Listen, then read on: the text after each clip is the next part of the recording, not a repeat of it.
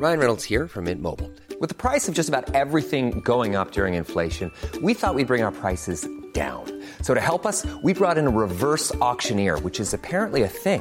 Mint Mobile unlimited premium wireless. Ready to get 30, 30, bit to get 30, bit to get 20, 20, 20, bit to get 20, 20, bit to get 15, 15, 15, 15 just 15 bucks a month. So, Give it a try at mintmobile.com slash switch. $45 upfront for three months plus taxes and fees. Promo for new customers for limited time. Unlimited more than 40 gigabytes per month. Slows. Full terms at mintmobile.com.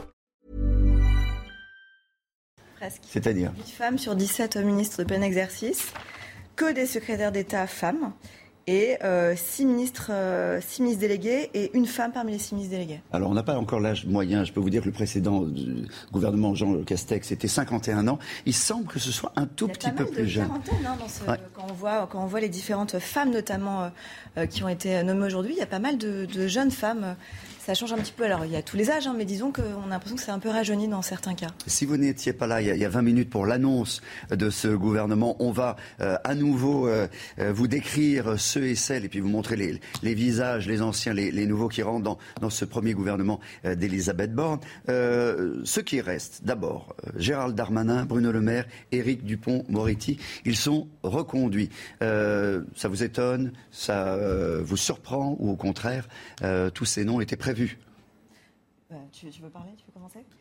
Il y, en a, un qui est étonnant, c'est vrai que Éric Dupond-Moretti, on ne s'attendait pas forcément à ce qu'il reste au sein du gouvernement, euh, et puis surtout il a un, problème judiciaire, euh, si j'ose dire, qui va quand même être un petit souci dans les mois qui viennent. Pour les deux autres, je trouve que c'est beaucoup moins étonnant, et on peut même se dire que dans l'un des deux cas, je ne dirais pas lequel, mais je pense que vous comprendrez tout de suite, je pense qu'il vaut mieux parfois avoir certains qui peuvent avoir des velléités euh, pour 2027 ou certaines ambitions, il vaut mieux les avoir dans son gouvernement qu'en dehors du gouvernement. Et puis par ailleurs, on, on peut dire aussi que Gérald Darmanin et Bruno Le Maire ont plutôt été des, des bons ministres. Voilà. Et puis surtout, ils incarnent aussi euh, euh, l'aile droite. C'est aussi euh, deux figures importantes des poids lourds du gouvernement. Et donc, je pense que pour toutes ces histoires de symboles, c'était important. Pour Éric Dupond-Moretti, je pense que c'est aussi un symbole quelque part. C'est une façon de montrer que le président ne veut pas se laisser imposer un calendrier judiciaire. Il a toujours dit, hein, la présomption d'innocence doit être respectée. Je pense que c'est, mais c'est pas forcément Aucune signal. pression, aucune pression, Ouais, je fais ce que je veux. surtout, euh, pas la pression des, des médias. Georges Fenech, est-ce que ça vous a étonné euh, que Éric Dupont-Moretti soit sur cette liste euh, annoncée euh, il, y a, quelques minutes par Alexis Collère D'autant que hier soir, semble-t-il, il n'était plus sur la liste. Donc il y a eu ces dernières heures une bataille. Je crois que c'est la vraie surprise en fait. Hein. Éric Dupont-Moretti euh, va devoir évidemment comparaître, hein, puisqu'il y, a des décisions de renvoi devant la, Cour de justice de la République. Vous imaginez une audience qui va durer. Euh, au parquet général, euh, il y aura des réquisitions. Le parquet général, vous le savez, euh, est quand même soumis hiérarchiquement à l'autorité de tutelle, qui est le garde des Sceaux. Donc ça va poser quand même quelques, quelques difficultés, je pense. Et puis il y a d'autres dossiers aussi. euh, Mais d'autres dossiers, je veux dire, dans lesquels il était en charge quand il était avocat et qui posent des problèmes s'il en a à connaître comme ministre. Donc c'est une situation qui est complexe. Mais enfin, indépendamment de cette question, c'est quand même le président de la République qui a fait ce choix. Et donc, euh, si vous voulez, il ne s'agit pas pour les juges de demander à, à un tel ou un tel d'être ministre ou pas ministre. C'est pas du tout le gouvernement des juges. Mais c'est quand même une première sous la Ve République, si vous voulez, qu'un ministre en, en, justice en exercice est mis en examen et qu'il est renouvelé ensuite pour, alors qu'il devra comparaître euh, devant une juridiction, et pas n'importe laquelle. Donc c'est quand même une surprise, oui. Dans un instant, on, on ira euh, retrouver Noémie Schulz au ministère de, de la Justice, mais je vous pose quand même une question. Euh, Gabriel, d'abord peut-être un commentaire sur, euh, sur euh, effectivement la présence de Éric Dupond-Moretti dans ce gouvernement. Je le dis, je le répète, hier soir, il n'était plus sur la liste. Oui, euh, c'est très surprenant pour les affaires dont vous avez parlé, mais aussi parce qu'il était quand même, il était apparu comme l'erreur de casting du précédent quinquennat, euh, euh, parce que dans un contexte de forte préoccupation des Français quant à l'insécurité, eh bien lui avait semblé, en tout cas dans toutes ses déclarations, plutôt se placer du côté des délinquants. Il avait dit je suis le ministre des délinquants, c'est lui qui avait parlé de sentiment d'insécurité, donc on, le sentait complètement décalé sur ces questions-là. L'attelage qu'il formait avec avec Gérald Darmanin qui est maintenu visiblement. Euh, C'était un peu à hu et à dia. Il y en avait un qui poussait dans un, tirait dans un sens et l'autre dans l'autre. Bah écoutez, c'est- maintenu. Voilà, ça a quelque chose d'extrêmement euh, surprenant. Euh, donc, je, ne suis pas certain que tant du côté de la police que d'une partie de la justice, en tout cas, les gens soient ravis. Jean-Sébastien Ferjou. Il y, a, un attelage qui va devoir être recomposé au, cou- c'est justice-police, précisément. Où en sont les, relations entre ces deux ministres, entre Éric Dupont-Moretti et, et Darmanin? Qui sont tous les deux, je le répète, en place et restent en place. C'est un gouvernement comme le précédent, mais peut-être plus encore de relativisme. On est dans le relativisme absolu, dans tout vaut tout. Hésiter, avoir hésité d'ailleurs entre Catherine Vautrin ou Elisabeth Borne pour Matignon, ça veut dire que tout vaut tout, hein, puisque tout aussi bien vous pouvez être euh, quasiment pour la GPA ou euh, opposé euh, au mariage pour tous. Et c'est un peu du même ordre entre Gérald Darmanin et ça a été rappelé par Gabriel Cluzel et Éric Dupont-Moretti, parce qu'il y a le sujet que vous avez pointé. Bien sûr, c'est quand même étrange d'avoir un ministre de la Justice qui devra lui-même comparaître devant la Cour de justice de la République. Après, on peut comprendre l'argumentaire, ça n'est pas au magistrat de décider. C'est quoi le signal? quand même, quand même, Le signal, c'est je vous emmerde, Enfin, je pense, hein, dit clairement, c'est. Pas, moi, je fais ce que. Non, je ne vous emmerde pas moi. Emmanuel Macron, comme il avait envie d'emmerder les non-vaccinés, a manifestement envie d'emmerder hmm. les magistrats. Donc à l'époque, ils avaient dit que c'était une déclaration de guerre. Euh, là, je ne sais pas, pour reprendre, je crois l'expression que vous employez tout à l'heure, c'est une déclaration de guerre nucléaire. Nucléaire. Mais il y a une autre surprise, je trouve aussi, et c'est si on regarde les sortants aussi, il y a un sortant qui est vraiment, vraiment déjugé et qui est Jean-Michel Blanquer, le ministre de l'Éducation nationale, remplacé par Pape Ndiaye. Un ah, ça, c'est la deuxième grosse surprise c'est la nomination de, de, de Pape Ndiaye. On voyait, on voyait un Jean-Michel Blanquer quand même d'un mot, qui incarnait une ligne euh, assez forte, intransigeante sur la laïcité. Là, on passe à quelqu'un qui n'est pas au plus haut degré qu'on puisse imaginer en termes de wokisme. Attendez, quand même s'en rapproche. C'est une rupture de philosophie. Il faut présenter Pape Ndiaye. Tout le monde ne, ne, ne connaît pas euh. Il a, euh, il a 55 ans. Euh, pas une figure la plus connue des, du, du, grand public, mais il a un long parcours. C'est un spécialiste de, de l'histoire et de l'histoire américaine, et en particulier de, des, inégalités euh, sociales. Euh, et, il est, depuis euh, quelques mois, à la tête d'un... Et c'est quelqu'un qui connaît très bien les États-Unis, qui a travaillé sur les inégalités de l'immigration. Et qui a pu parler de violence systémique, de, enfin de racisme systémique ou de violence policière aux États-Unis. Alors il reconnaît que la situation est moins grave en France, mais quand même il considère qu'il y a un sujet. Donc là encore, on voit bien qu'il y a une opposition frontale avec, avec Gérald Darmanin. Donc où est la logique de tout ça? On peut toujours faire semblant que tout vaut tout et que dans ce cas-là, d'ailleurs, en général, rien ne vaut rien. C'est quand même très étonnant. pas tout à fait la même ligne sur la laïcité, je pense.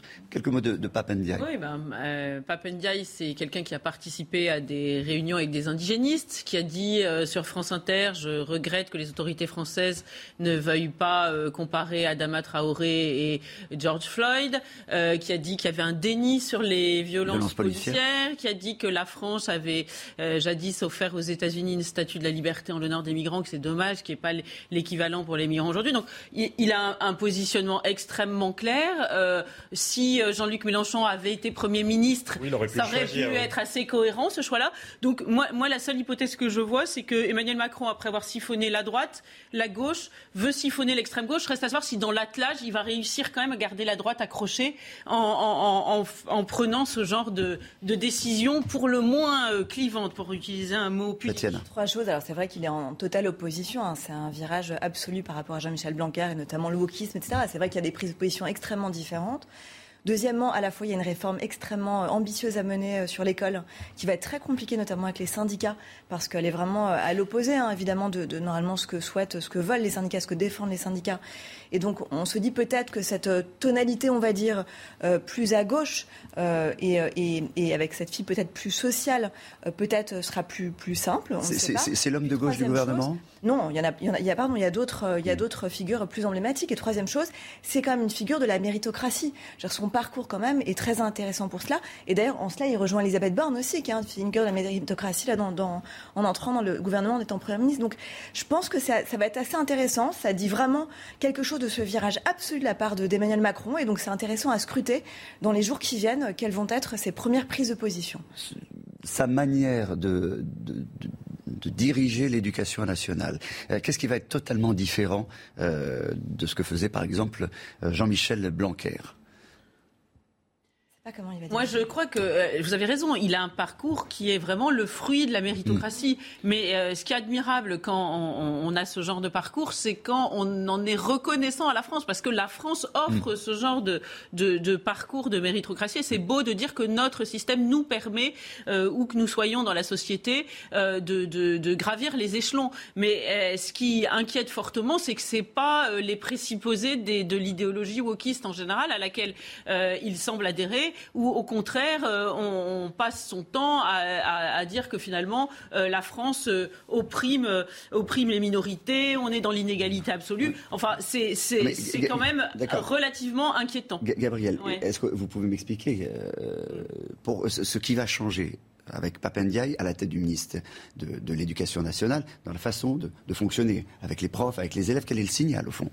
Bah, ce qui peut changer, c'est toute la façon euh, d'enseigner. Par, par, exemple, euh, revoir complètement les cartes scolaires, faire de la discrimination positive à tous les étages, euh, même revoir la, la, la, tout, tout, toute la façon d'enseigner, toute cette méritocratie qui a donné, qui a donné nos, les élites que nous avons aujourd'hui.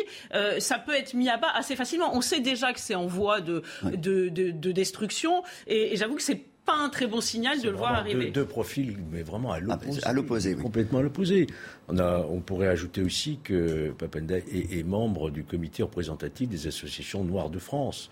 Vous voyez, je ne mets pas de jugement de valeur, mais c'est quand même une volonté aussi de communautariser, si tant est qu'on puisse parler d'une communauté de, de lutter contre les ça vient des États-Unis tout cela si vous voulez hein. mm. c'est pas c'est pas dans notre culture et c'était pas du tout dans la culture de Jean-Michel Blanquer qui lui est très attaché à la laïcité vous vous souvenez il voulait interdire aussi le voile Jean-Michel Blanquer pour les accompagnatrices je ne crois pas que le débat sera abordé de la même manière mais c'est justement c'est intéressant parce que comme il vient des États-Unis et qu'il y a cette volonté de réformer l'école en profondeur et notamment de faire en sorte que les chefs d'établissement deviennent un peu comme des chefs d'entreprise qui puissent choisir leurs équipes pédagogiques etc ça va être intéressant de voir s'il insulte justement cette vision-là un peu à l'américaine, d'ailleurs qu'a a un peu développé Emmanuel Macron dans sa vision de l'université, etc. française. Donc ça va être intéressant de voir comment il, décline cela, sa culture et, son parcours à travers cela. Par ailleurs, dernière chose, euh, il va y avoir un vrai problème. Vous avez vu le problème de recrutement des profs. Il y a un vrai problème de vocation.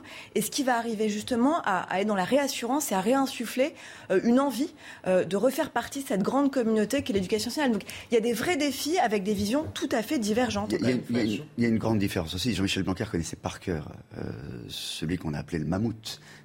Ce grand ministère qui est, compliqué, qui est difficile à, manier. Euh, Papendia, je ne sais pas ce qu'il connaît euh, de, de, du fonctionnement du ministère. L'éducation nationale est un ministère qui est très largement co-géré par les syndicats. En réalité, bien souvent, les ministres de l'éducation nationale mettent en musique ce que les syndicats leur tolèrent ou leur permettent de faire. Et c'est là d'ailleurs où Jean-Michel Blanquer parfois avait rencontré certaines difficultés parce qu'il était intransigeant et que euh, sa relation avec les syndicats enseignants avait pu être euh, compliquée. Mais vous parliez de la question de la vocation et des recrutements, mais c'est là où on peut s'inquiéter sur le profil de Papendiaï, parce que je pense qu'il y a certainement la question euh, des rémunérations, mais pas seulement. Vous savez, dans les enquêtes PISA, quand on regarde dans le détail des enquêtes PISA, il y a un élément qui caractérise la France, c'est qu'on est quasiment de tous les pays occidentaux celui où les professeurs passent le plus de temps à faire la police en classe et à maintenir l'ordre. Donc selon que vous ayez une figure à la tête du ministère de l'Éducation nationale qui croit quand même un peu à la verticalité républicaine, ou une figure à l'inverse, comme on l'a évoqué, de Papendia, qui est plutôt dans, une approche euh, de déconstruction en quelque sorte, ça n'attire pas les mêmes profils. Hein. Et la sociologie des enseignants, elle n'est pas pour rien dans les résultats de l'éducation euh, nationale. Il n'y a pas que les programmes qui comptent, il y a aussi les gens qui humainement font euh, le fameux mammouth dont on parlait tout à l'heure. Et donc vraiment, moi, je trouve que c'est un gouvernement, avoir aussi bien un Gérald Darmanin qu'un euh, Papendiaï ou qu'un Éric Dupont-Moretti, mais ça n'a aucune espèce de sens politique. Il n'y a pas de continuité.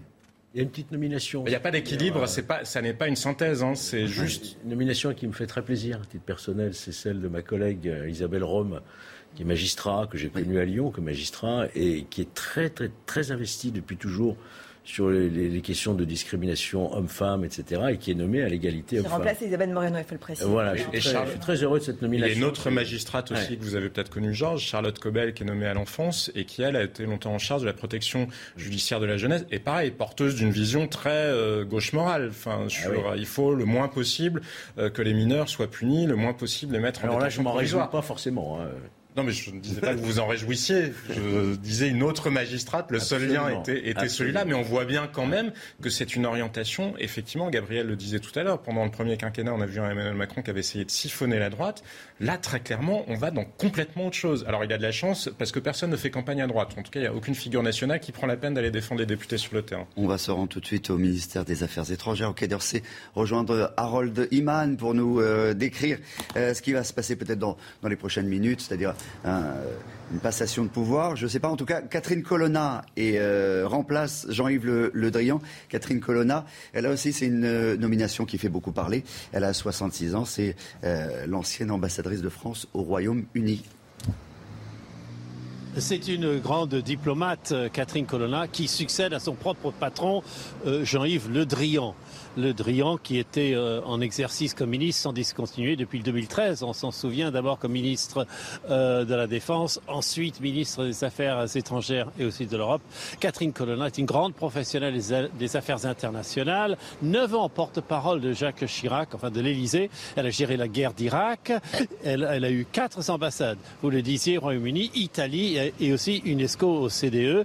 Euh, elle est moins militaire que Jean-Yves Le Drian, mais très très culturelle. Elle a fait plus plusieurs postes au CNC et à l'école du Louvre.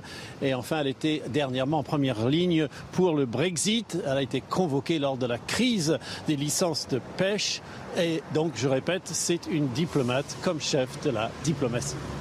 Quel euh, signal ça envoie, à votre avis, euh, Harold Iman, cette nomination?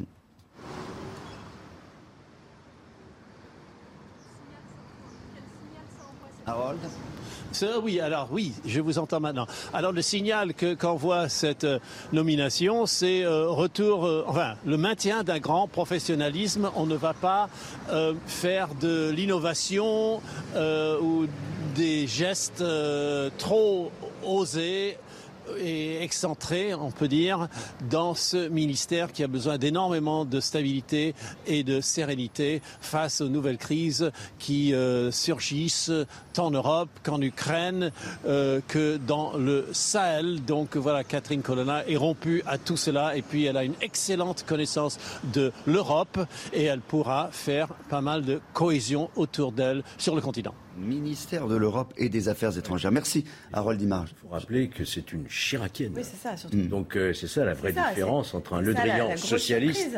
Là, c'est une grosse Bien surprise. Sûr, elle a quand même été euh, porte-parole de la présidence sous Jacques Chirac et puis ministre délégué aux Affaires européennes dans le, Dominique de, dans le gouvernement pardon, Dominique de Villepin. Donc, bien sûr, c'est un vrai signal d'entrée de, Chirac dans le gouvernement Emmanuel Macron. Pardon? Un signal de quoi? Bah justement de, non mais parce que justement mais les signaux c'est en fait le, le en, c'est la négation de la politique en fait les signaux on agite des petits bah, trucs le en même temps c'est pardon c'est justement d'arriver à avoir cette fameuse ce mélange un peu étrange de différentes voilà. il, y a une, il y a une parité il y a une parité homme-femme il y a une parité politique aussi que Emmanuel Macron essaie de mixer du politique. Le signal c'est faire plaisir aux gens en disant telle ou telle personne est censée avoir telle sensibilité. À l'arrivée ce qui compte c'est la politique qui mm. est mise en œuvre. On s'en fout du signal. Est-ce que Mme Colonna euh, aura une diplomatie différente De toute façon, c'est assez proche du bah, domaine réservé du président de la République. C'est ça, en fait, comme pour le ministre de la Défense. D'abord, on nous a annoncé une grosse surprise. Je ne trouve pas que ce soit une grosse surprise. C'est-à-dire que oui, c'est surprenant parce qu'on ne s'attendait pas du tout à Catherine Colonna, il faut être tout à fait honnête. Son profil qui. Euh, oui, on s'attendait vraiment à l'effet waouh. On l'attendait peut-être au Quai d'Orsay, on nous l'avait promis. C'est vrai qu'on n'est pas, on se dit pas que c'est absolument waouh.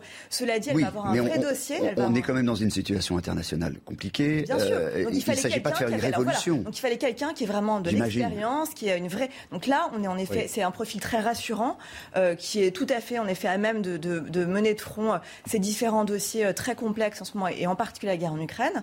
Cela dit, elle va aussi avoir affaire à une fronde en interne, puisqu'il y a un préavis de grève le 2 juin au sein de, mm. du Quai d'Orsay, ce qui est très rare d'ailleurs, parce qu'il va y avoir une refonte totale de la disparition du corps diplomatique. Voilà. Et donc ça, c'est quand même, ça c'est quand même un, vrai dossier aussi pour elle, au-delà de l'international, bien évidemment. Les surprises aussi sont ceux qu'on pouvait attendre et qui n'y sont pas.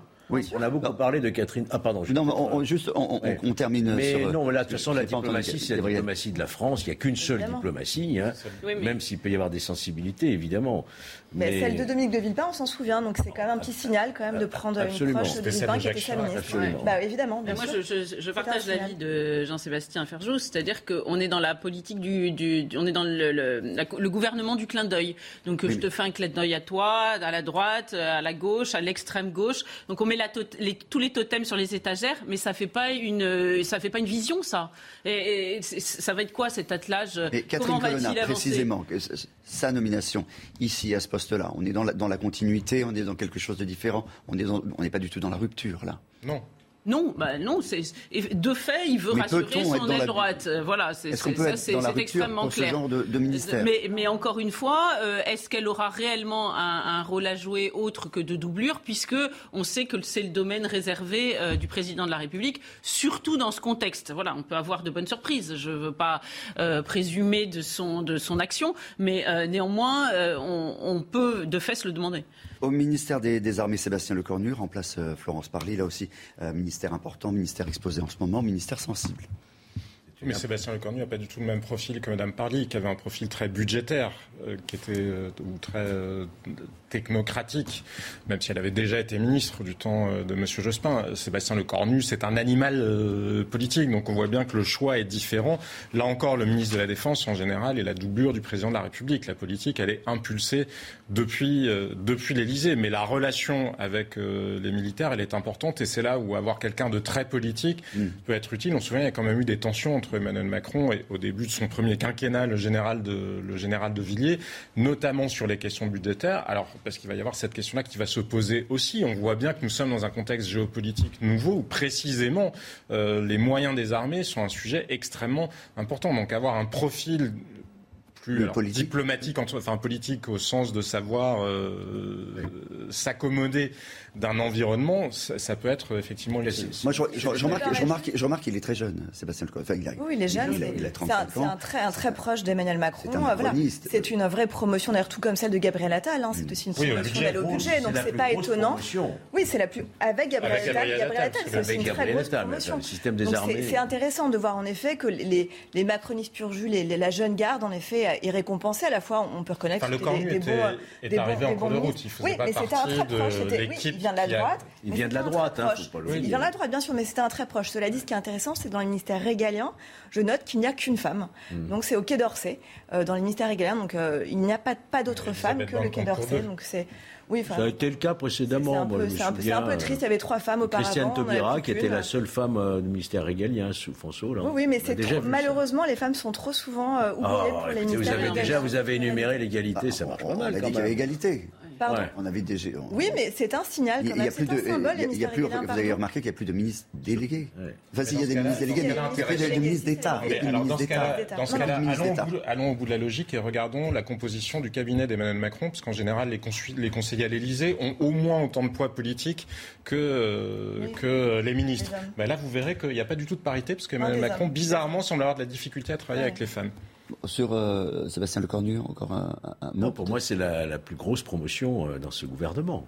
effectivement, Gabriel Attal. Gabriel Attal. Ministère des Armées et quelqu'un qui vient de la droite. C'était l'équipe Édouard Philippe, Darmanin, toute l'équipe qui avait quitté Thierry Solaire, qui avait quitté les Républicains dans le premier, le premier jet, je dirais. Hein, maintenant, Bruno Le Maire a réussi à sauver puisqu'il semble-t-il son destin a pu être euh, discuté. Il est numéro un euh, dans l'ordre protocolaire du gouvernement. Ministre de l'économie, il était plutôt un bon ministre. Ministre de l'économie, finance, souveraineté industrielle et, euh, numérique. voilà, il a réussi surtout à garder son périmètre, puisque, semble-t-il, on avait envisagé, ou, Emmanuel Macron avait envisagé de réduire le périmètre qui était dédié à Bruno Le Maire. Là, il garde la totalité de la tutelle sur les différents ministères qui composent le commerce extérieur, etc. Là aussi, pilier macroniste, il est au gouvernement depuis 2017. Oui, mais de droite, et si je, si je peux rebondir là-dessus deux secondes, ce qui est intéressant, euh, c'est qu'en fait, on attendait plusieurs entrées euh, de, nouvelles recrues de droite. On pensait à Christian Estrosi, on parlait d'Hubert Falco, on parlait de Renaud Muselier, qui lui-même a démenti d'ailleurs avec ses fameuses listes.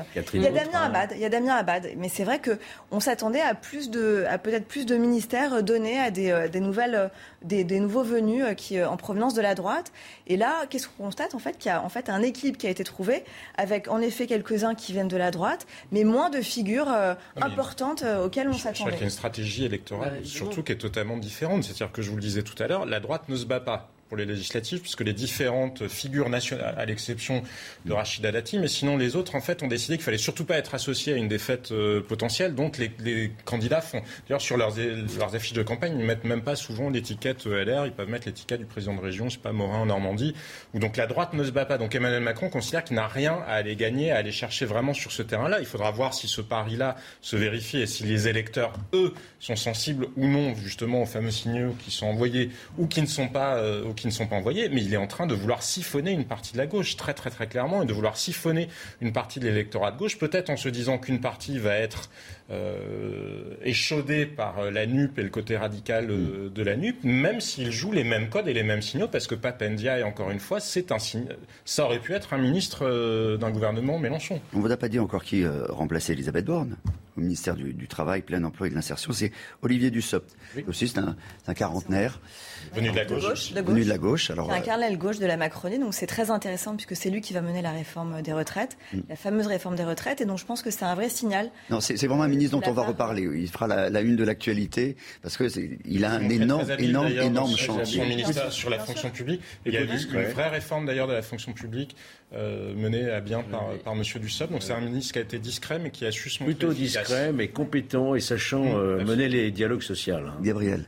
Non, ce qui me frappe, c'est que euh, la, droite, oui, vous dites, il y a un certain nombre de, ministres de droite qui sont reconduits, euh, euh, le maire, Darmanin, un tel ou un tel vient plutôt de la droite, mais il n'y a pas de figure majeure de la droite qui envoie des signaux de, droite.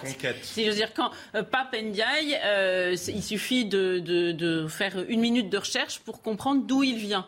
Là, il n'y a pas de vrais signaux de droite. Il aurait nommé, je sais pas, le général de Villiers à la Défense, on aurait vu le signal euh, de droite. Là, euh, les personnalités que vous nommez, dont vous parlez, ne sont pas euh, dans le. sur les quatre ministères, un vrai signal pour la droite. Sur les quatre ministères régaliens, mm. les trois sont tenus par des hommes qui viennent de la droite. Que ce soit Bruno Le Maire, enfin on ne peut pas dire un ministère régalien, c'est quand même l'économie, numéro un. Hein, vous avez le ministère, évidemment, de l'Intérieur. Et puis vous avez les affaires étrangères, c'est quand même pas rien. alors Darmanin et Le Maire, mais pardon, mais leur caractère ah, droitiste, si j'asse dire, c'est émoussé après le ah bah, Moi, je les ai connus. je, vous coupe, je vous coupe. On va tout de suite écouter Jean-Luc Mélenchon qui réagit euh, à la formation de ce nouveau gouvernement. Si bien que c'est maintenant que la campagne des élections législatives prend toute sa signification, c'est-à-dire celle d'un référendum où l'on répond stop ou encore. Si c'est stop, on vote avec nous, la NUPS. Si c'est encore, évidemment, on les laisse faire. On souhaite naturellement que le pays ait le sursaut dont il a besoin pour reprendre un tout autre chemin face aux défis qui se présentent à lui. Merci. Bon. Ça y est? Ah. Allez-y, si vous voulez, oui. C'est Mathilde qui va répondre parce que c'est tout. Moi, je m'assois On a eu la fin des propos de, Jean-Luc Mélenchon. On a très bien compris que euh, Jean-Luc Mélenchon euh, estime que ce gouvernement n'est qu'un gouvernement en sursis, en quelque sorte, puisque pour lui, euh, il sera dans quelques semaines. Elisabeth Borne est sa prédécesseur. Voilà, en fait. le il nouveau. Elisabeth Borne, il sera le nouveau Premier ministre dans sa tête, évidemment, bien sûr. Alors, il a placardé sur les affiches donc euh, évidemment, depuis le début, en fait, Jean-Luc Mélenchon pilonne euh, le gouvernement d'Elisabeth Borne. Elisabeth Borne, en premier, s'est fait pilonner dès, dès le soir de sa nomination par euh, Jean-Luc Mélenchon. Le gouvernement est là pour un mois, c'est ce que dit Jean-Luc Mélenchon. On comprend, on comprend ses intentions. Cela dit, on, voit aussi le. tout à l'heure, on disait pourquoi est-ce qu'en fait il n'y a pas plus de droite, etc. Ce que vous disiez, Gabriel. On ce qui se passe en fait. Ce qui se passe, c'est qu'Emmanuel Macron sait que la NUPS justement peut faire un très bon score législatif. Il va se retrouver de toute façon avec une opposition extrêmement forte, non seulement du RN, le Rassemblement national, mais aussi de la NUPS à l'Assemblée nationale. Donc le choix qui s'offrait à lui, c'était quoi? C'était une première ministre de droite ou de gauche? Votre ou Elisabeth Borne, même s'il n'incarne pas totalement la gauche, on est bien d'accord. Mais il a fait ce choix. Et ce choix a donné, du coup, la ligne, la coloration, en fait, de son gouvernement. C'était, il fallait partir du, début, c'est-à-dire d'Elisabeth Borne, qui donne vraiment le déroulé du, nouveau gouvernement d'Emmanuel Macron. Et on voit très bien ce qui se trame là. C'est-à-dire qu'il est tout à fait conscient qu'il va avoir euh, beaucoup de mal avec la NUPS, euh, qu'il va avoir un vrai opposant en la personne de Jean-Luc Mélenchon, euh, et, et dans l'arène politique et à l'Assemblée nationale sur les bancs avec le, groupe qu'il va constituer, sûrement parce que je pense qu'ils mm. arriveront à avoir 15, 15 députés à l'Assemblée. Donc évidemment qu'on comprend bien. Et puis par ailleurs, les réformes et les thématiques, pardon, le pouvoir d'achat va être le, premier, le premier grand chantier qu'Emmanuel Macron va devoir dérouler. Et ça, évidemment, ça, quelque part, ça induit une tonalité euh, plus de gauche que de droite, à son sens. Non, mais pas du tout. À son sens.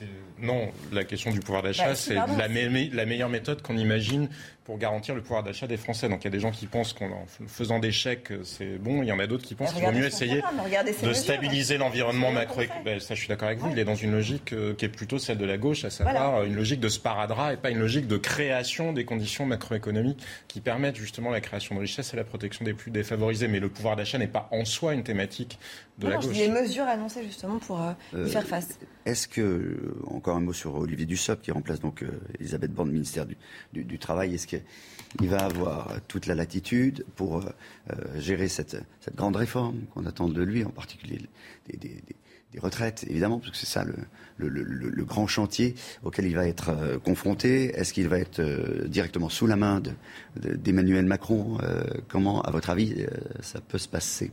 On attend cette réforme des retraites comme on attend Godot. Enfin, en tout cas, ceux qui l'attendent, c'est la belle arlésienne. Hein, on en parle depuis le début du quinquennat précédent. Ça va être son objectif. Et, euh, ça va être sa bah, feuille de route. je vous garantis que c'est pas gagné. Alors, de fait, c'est, peut-être très malin euh, d'avoir nommé quelqu'un de gauche pour, euh, pour, pour le, la, suivre, la, la, mener à bien. Mais je, doute fort qu'il arrive d'un coup de baguette magique à, à, à ses fins. Ça a été le l'un des déclenchements des gilets jaunes dans un contexte de d'inflation, de, pouvoir d'achat en berne, c'est et ça va être éminemment euh, compliqué. D'ailleurs, je crois qu'il faut arrêter parce que depuis une heure on parle de droite gauche.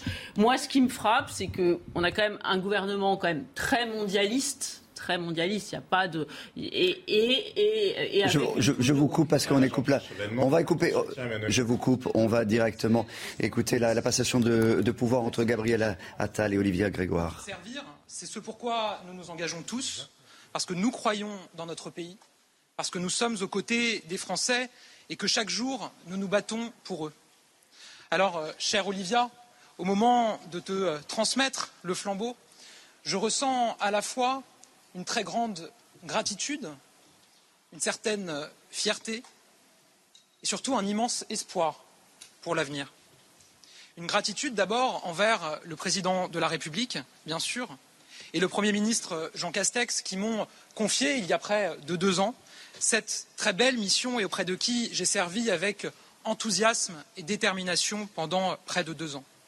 Grâce à leur confiance, ces deux années m'ont donné la plus grande satisfaction qui existe en politique, défendre ses valeurs, ses convictions pendant euh, toutes ces années et toujours euh, défendre les Français.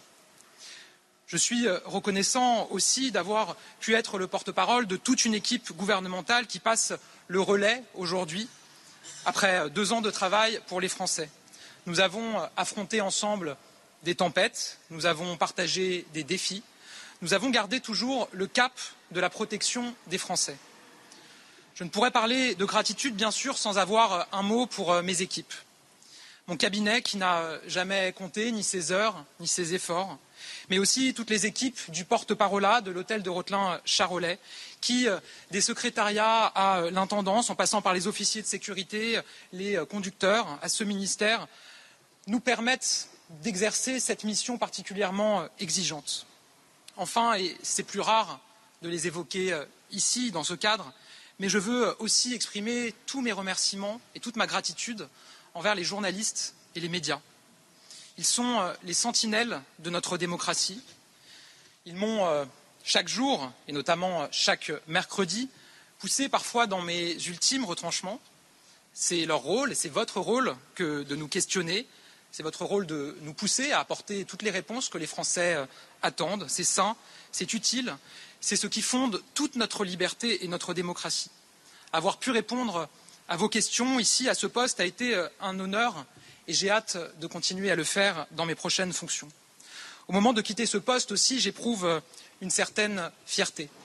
Je suis fier d'abord du bilan des actions que j'ai défendues, qui a été porté par le gouvernement auquel nous appartenions déjà tous les deux. De nombreux défis nous attendent, mais nous avons tenu et permis le rebond de notre pays après la crise. Je pense à la crise sanitaire, à la campagne de vaccination, je pense à toutes nos actions de notre économie, pour les relocalisations, pour le pouvoir d'achat, pour le travail, pour l'emploi, pour la santé économique de notre pays. Deux ans après, évidemment, les inquiétudes demeurent. L'inflation est là et nous devons y répondre. Le défi du réchauffement climatique est toujours devant nous. La sécurité est un combat de tous les instants. Mais nous avons posé des fondements forts, solides, pour une forme de renaissance de notre pays, nous avons dessiné de nouvelles perspectives pour redonner à la France une place dans le concert des nations. Nous devons continuer à agir sans cesse et sans relâche pour les Français. Je termine par euh, le sentiment d'espoir que j'évoquais. Nous avons euh, une feuille de route, nous avons euh, une première ministre au combat, une équipe réunie et prête à agir. De mon côté, je porterai nos ambitions et le projet choisi par les Français au ministère délégué aux comptes publics et je veux remercier le président de la République et la première ministre de la confiance qu'ils me font. Et quand je parle d'espoir, je parle aussi de toi, cher Olivia. Mercredi dernier, pour mon dernier compte-rendu du Conseil des ministres, un journaliste m'a demandé de lui faire le portrait robot du successeur ou de la successeur idéale pour me remplacer. J'ai évidemment pas répondu à cette question, mais ce portrait, ce n'est pas celui d'un robot, ce portrait, c'est le tien, cher Olivia. Parce qu'après deux ans, je sais ce que cette fonction exige, je sais ce qu'il faut pour euh, l'incarner, pour l'occuper, je sais que tous les talents, toutes les qualités nécessaires pour le faire, toute la conviction, toute l'envie, toute la détermination nécessaire pour euh, occuper cette fonction et euh, conduire cette mission, tu les as. Et je veux te le dire, ce poste euh, est une chance parce qu'il permet d'être au cœur de l'action qui est conduite par le gouvernement au plus près des Français. Il faudra être extrêmement réactif et vigilant, et je sais que tu l'es. Il faudra sans cesse être prêt à monter au front, et je sais que tu l'es. Il faudra aimer le débat, et je sais que tu l'aimes. Il faudra être à l'écoute des Français, et je sais que c'est le sens de ton engagement. Écologie, santé, éducation, et dès les prochaines semaines, une loi pour le pouvoir d'achat, c'est dire si tu as, si nous avons du pain sur la planche. Alors d'anciens porte-parole à nouvelles porte-parole, c'est avec beaucoup d'émotion et surtout une immense confiance dans l'avenir et beaucoup d'espoir pour notre pays que je te cède la parole. Merci.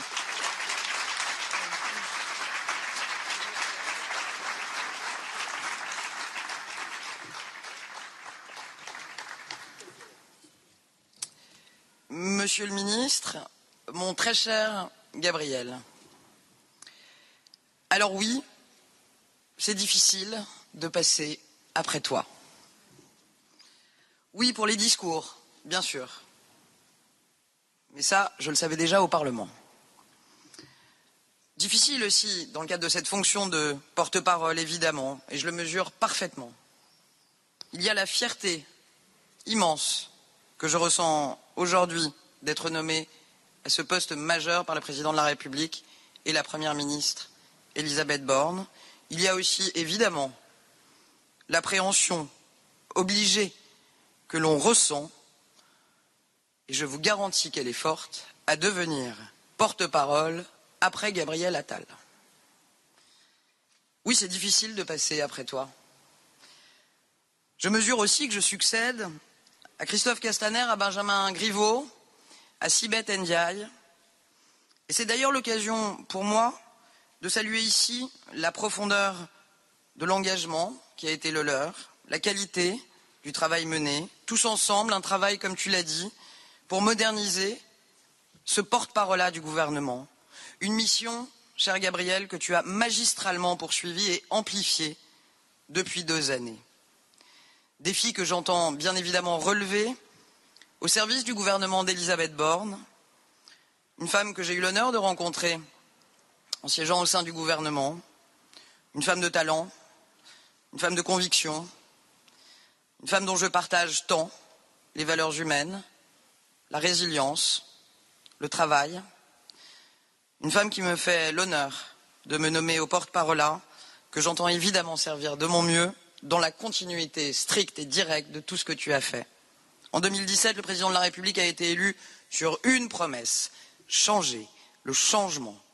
Le changement dans la manière de conduire la politique, réformer sans tabou, avec pragmatisme, avec courage et surtout quand c'est difficile.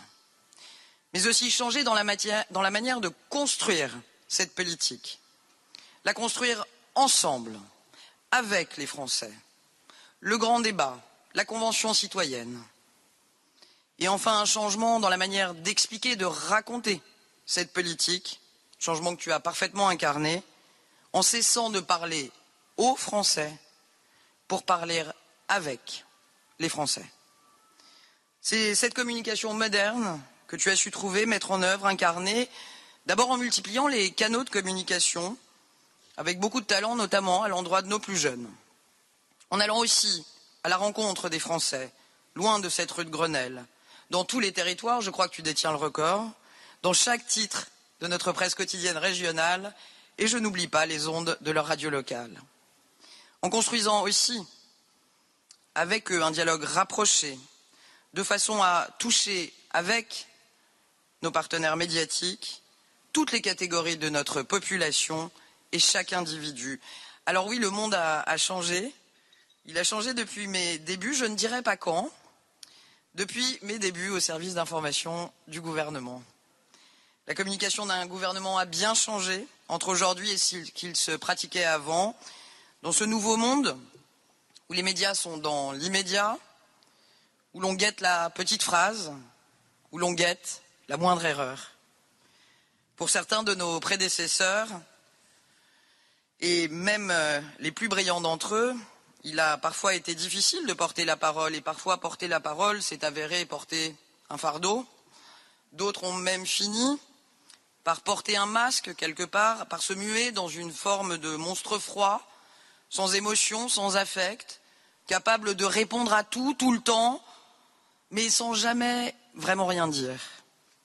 Mais toi, Gabriel, toi tu as su donner du souffle, de la chair, de la vie à ce poste extrêmement difficile, en fait de masque, tu n'as eu, et je ne l'oublierai pas, que celui que les règles sanitaires nous ont imposé pendant plus de deux années. La plupart des Français et des Françaises ont d'abord reconnu ta voix avant de découvrir ton visage. Et j'imagine, je ne peux qu'imaginer combien ça a dû être difficile d'être un porte-parole couvert par un ah, on a perdu euh, la, porte, la, voix de la porte-parole du, gouvernement. Ce sont des choses qui arrivent. Premier exercice, elle s'en sort bien. Bon, évidemment, elle, elle, est totalement rompue, euh, Olivier Grégoire, à ce genre de, communication. Euh, peut-être un, commentaire sur cette première prestation, pas d'erreur. Il n'y a pas eu d'erreur. Oh, mais c'est quand même, pardon, mais sacrément creux quand même. Je, je, partage les valeurs humaines, la résilience d'Elisabeth Borne. Euh, il faut faire un changement, des réformes sans tabou, euh, changer la manière de construire ensemble, ne plus parler aux Français, mais avec les Français. C'est un bon exercice de communication, mais vous en retenez quoi, vous? Moi, j'en retiens rien du tout. Pardon, mais quelle est, moi je trouve que la, première déclaration d'un porte-parole aurait pu être euh, non seulement de parler pour elle, mais de donner la vision, de porter déjà mm. la parole du président de la République. Vous voyez quelle vision là-dedans?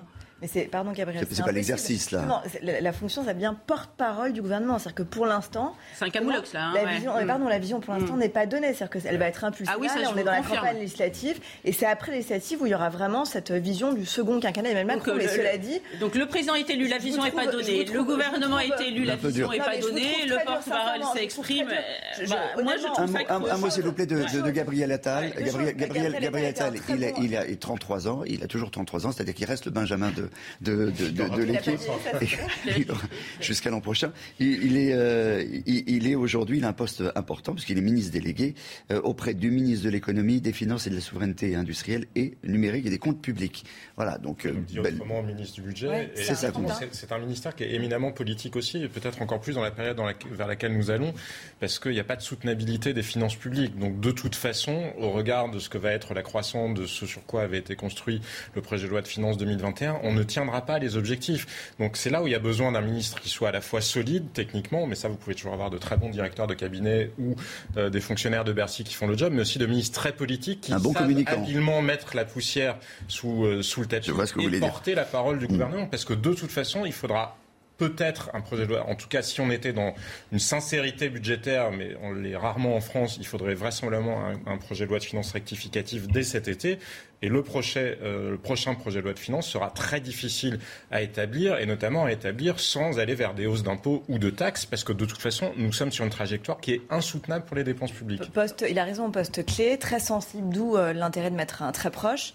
Et troisièmement, poste tremplin. Il faut quand même le rappeler, on souvient Nicolas Sarkozy qui avait occupé ce ministère notamment. on sait que c'est une énorme promotion pour Gabriel Attal. Vous le voyez monter très haut, Gabriel Attal. Bah, en tout cas, c'est une vraie promotion. Je, je pense que c'est, il est très jeune. tout le monde dit que c'est voilà, il est assez prometteur. On, peut, on peut lui reconnaître plein de défauts. En tout cas, on peut se dire que ça a quand même été un bon.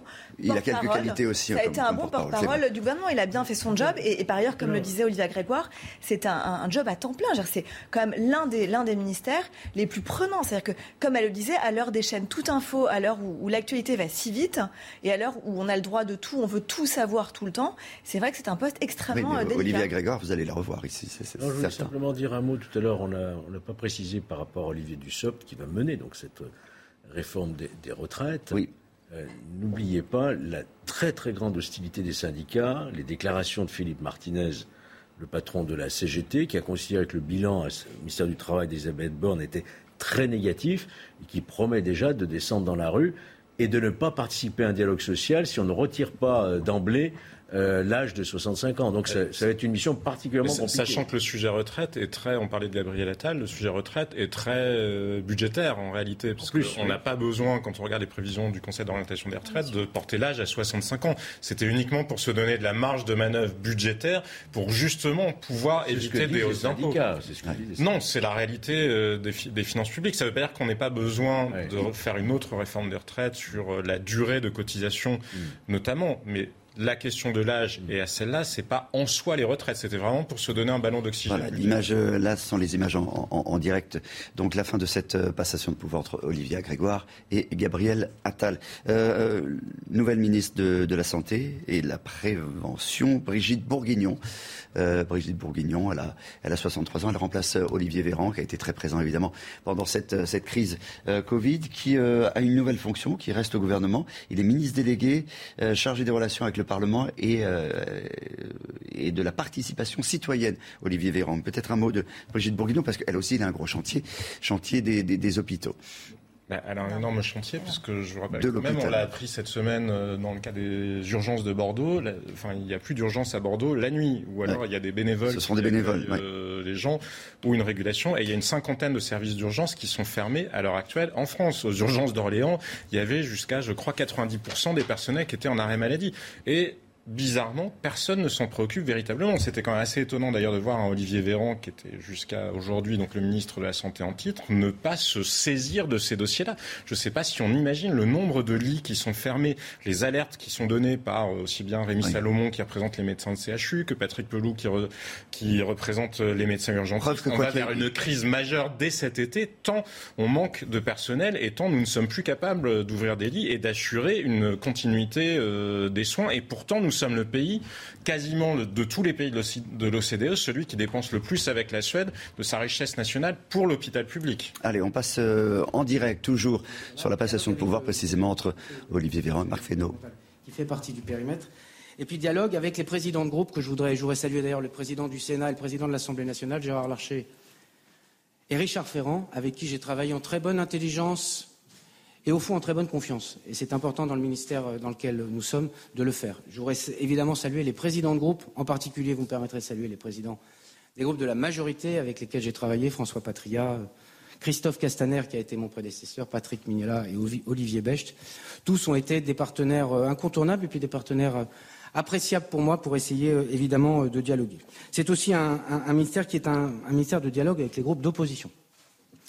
Et j'ai essayé, nous avons essayé dans ce ministère de faire en sorte que le dialogue avec les groupes d'opposition se fasse dans les meilleures conditions, parce que je pense que la vie démocratique mérite qu'il y ait une majorité claire pour le président de la République et son gouvernement, mais qu'il y ait aussi une opposition avec laquelle on puisse rentrer en dialogue, parce que je pense que la base de la démocratie, c'est le dialogue entre un gouvernement, une majorité et une opposition.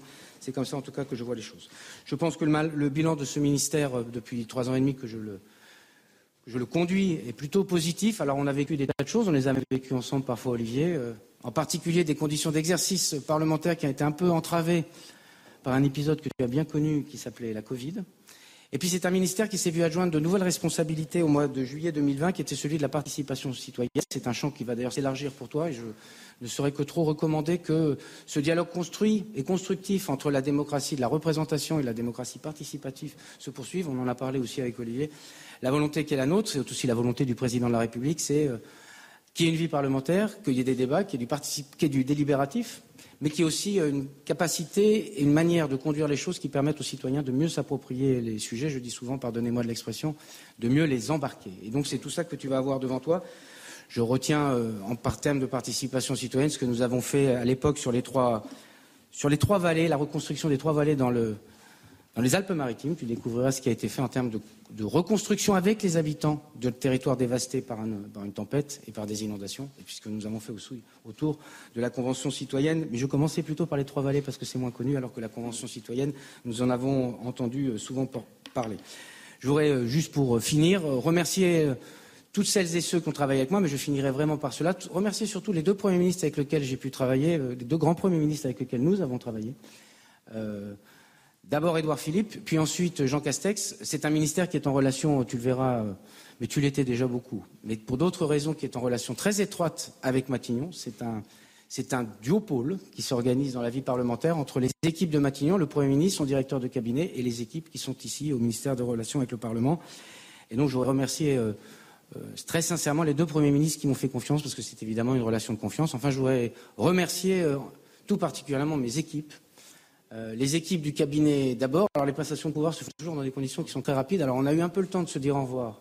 Mais quand même, à un moment, on se dit au revoir. Et donc je voudrais les remercier très chaleureusement du travail, je me retourne vers tous, qu'ils ont fait sous la direction du directeur de cabinet Thomas Gonmez, euh, Daniel Scalou, la chef de cabinet, des deux Thierry qui s'occupent de, tu verras, c'est des affaires d'intendance, des affaires de cuisine, et tu verras comme ici on est, on est connu pour l'accueil qui est fait, des équipes de secrétariat. En tout cas, je voudrais vous remercier tous très sincèrement et très amicalement, parce qu'au fond, comme c'est un ministère qui est à taille très humaine, où au fond le cabinet et l'administration sont très liés, c'est un ministère familial. Et comme euh, au fond les liens qu'on nous ici sont des liens de nature familiale, je ne doute pas que nous nous reverrons.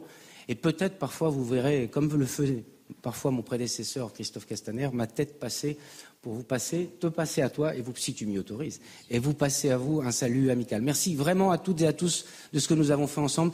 C'est beaucoup d'émotions et je suis très heureux de ce que nous avons fait. Merci. Mon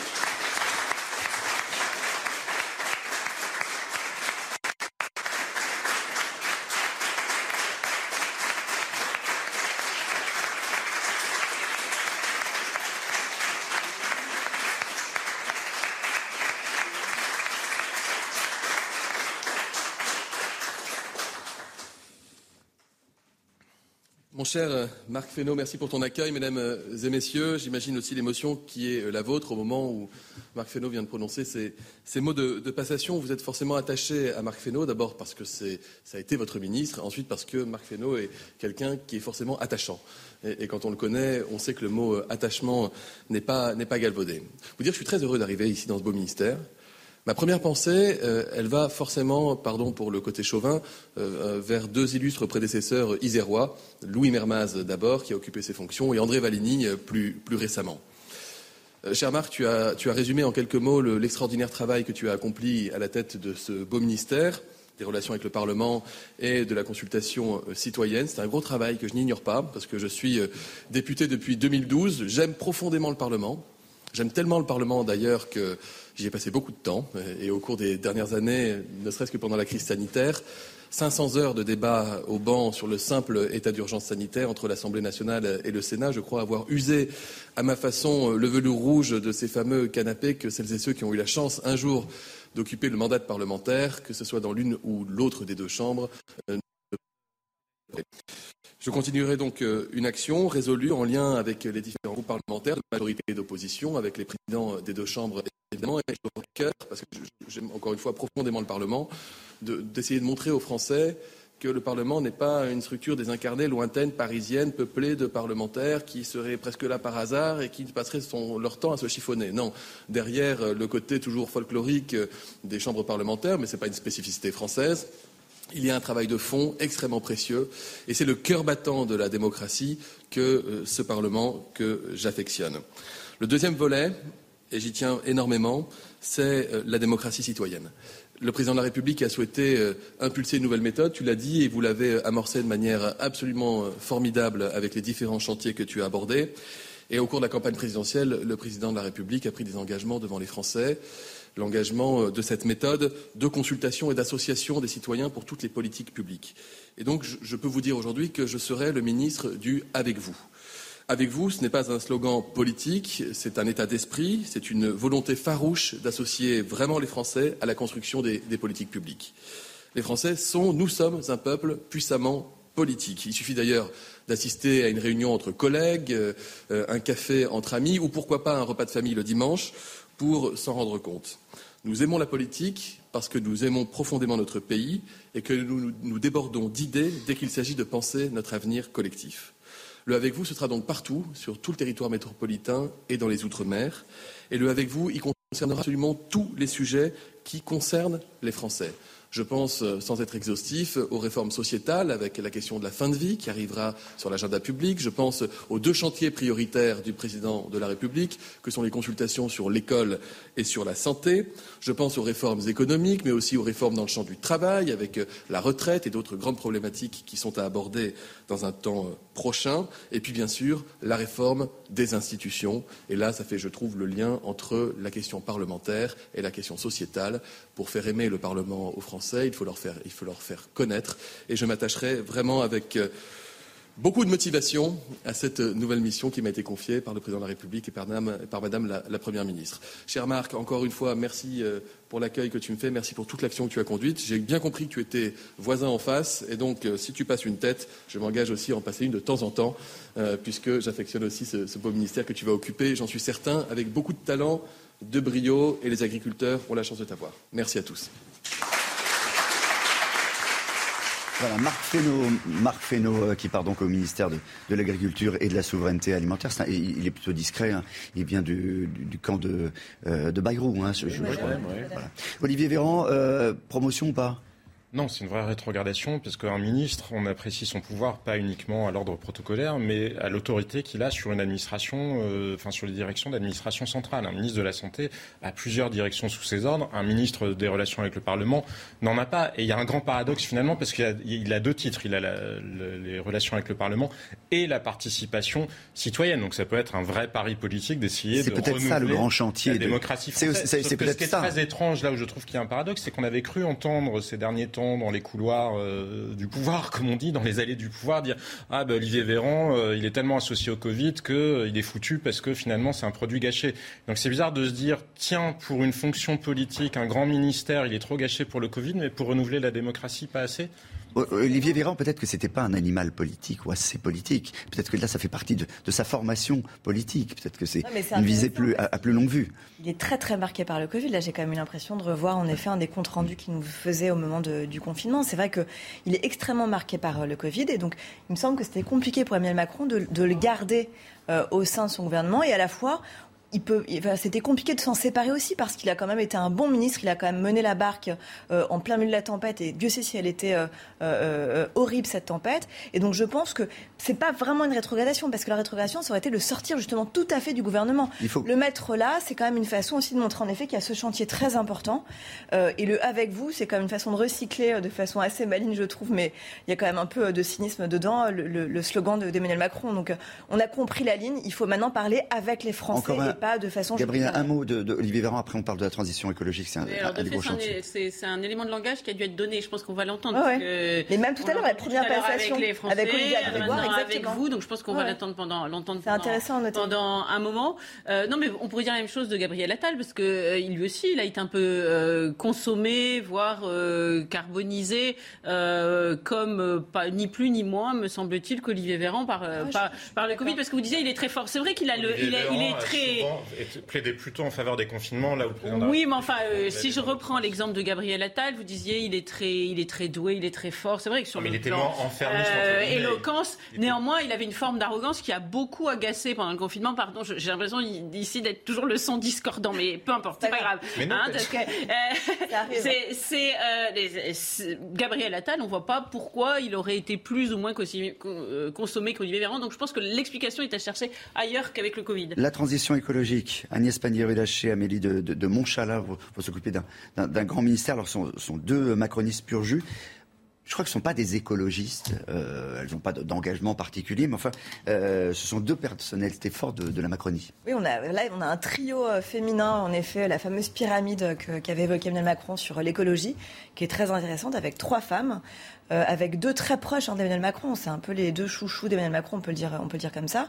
Par ailleurs, l'une d'entre elles, Agnès Pannier-Runacher, on lui a même demandé de ne pas aller se présenter aux législatives pour pas prendre le risque de devoir sortir justement du gouvernement. Hein. Je répète quand même que ceux qui perdront leurs législatives devront sortir normalement du gouvernement.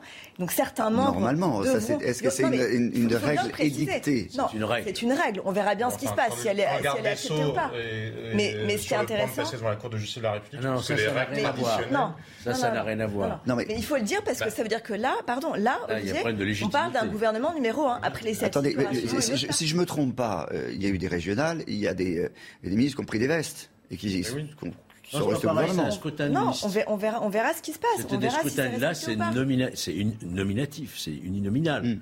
un scrutin législatif. Et donc, si un ministre est désavoué par le suffrage universel, il ne peut pas Bien sûr, en théorie, mais... Elisabeth Borne sera dans le Calvados, elle est plus Première ministre. Oui, mais quand Alain, Juppé venait d'être nommé euh, il faut aussi voir ministre de l'écologie par euh, Nicolas Sarkozy, il se présente, il est battu aux législatives, il démissionne le lendemain, le, le jour même. Quand vous n'avez plus la légitimité et l'onction du suffrage universel, vous ne pouvez pas vous maintenir en ministère, c'est pas possible. Sur votre écran, il y a marqué gouvernement, qui sont les perdants Selon vous, qui sont les perdants? Ceux qui sont plus là, peut-être Et ceux qui ne sont pas rentrés. Il y a Julien de Normandie qui est plus là. qui est sorti. Mais qui a souhaité. Il, y en a, il, y a, quand même un certain nombre de. de Jean-Michel Blanquer. Il y a quand même, des perdants. Il y a Jean-Michel Blanquer, Marlène Schiappa aussi qui est sortie, qui était quand même. Non, mais l'exemple Jean-Michel Blanquer me paraît spécialement important parce que non seulement il est sorti, mais sa politique avec lui, sa ligne avec lui. Donc c'est c'est pas seulement le, le, le, personnage Jean-Michel Blanquer, c'est tout ce qu'il avait incarné, tous les espoirs qui ont pu être déçus parfois d'ailleurs, mais néanmoins. Et, pourtant la, réussite, la, réussite euh, soulevée, soulignée par Emmanuel Macron, c'était de dire Emmanuel Blanquer a réussi une chose pendant la période Covid, on a continué à euh, laisser les classes ouvertes. Ça, ça a été la, grande victoire au fond de, de, Jean-Michel Blanquer. C'est vrai que Julien. Pourquoi cette sanction Mais euh, c'est vrai, vrai, que c'est étonnant et quand on voit les sorties, mais il y a aussi, pardon, vous dites les perdants, les grands perdants, c'est aussi, les, encore une fois, ceux de droite qui sont arrivés tout récemment, tout fraîchement et qui n'ont pas de poste. Je pense à Christian Estrosi, Hubert Falco et, Renaud Muselier. Est-ce qu'ils étaient voilà, vraiment certains. Carl Olive n'était pas dedans. Certains Carl Olive apprécié d'être d'avoir un Carl Olive est un soutien mais annoncé au ministère des Sports. Ce qui m'interpelle moi c'est Julien de Normandie effectivement. Mm, mm. Ça veut donc dire que derrière il y a quelque chose, il va jouer un rôle peut-être plus politique. Oui, sûrement, certainement. C'est pas un désaveu pour lui, c'est probablement. C'est un très fidèle, hein, il faut le Il aura une mission très politique particulière. Hein.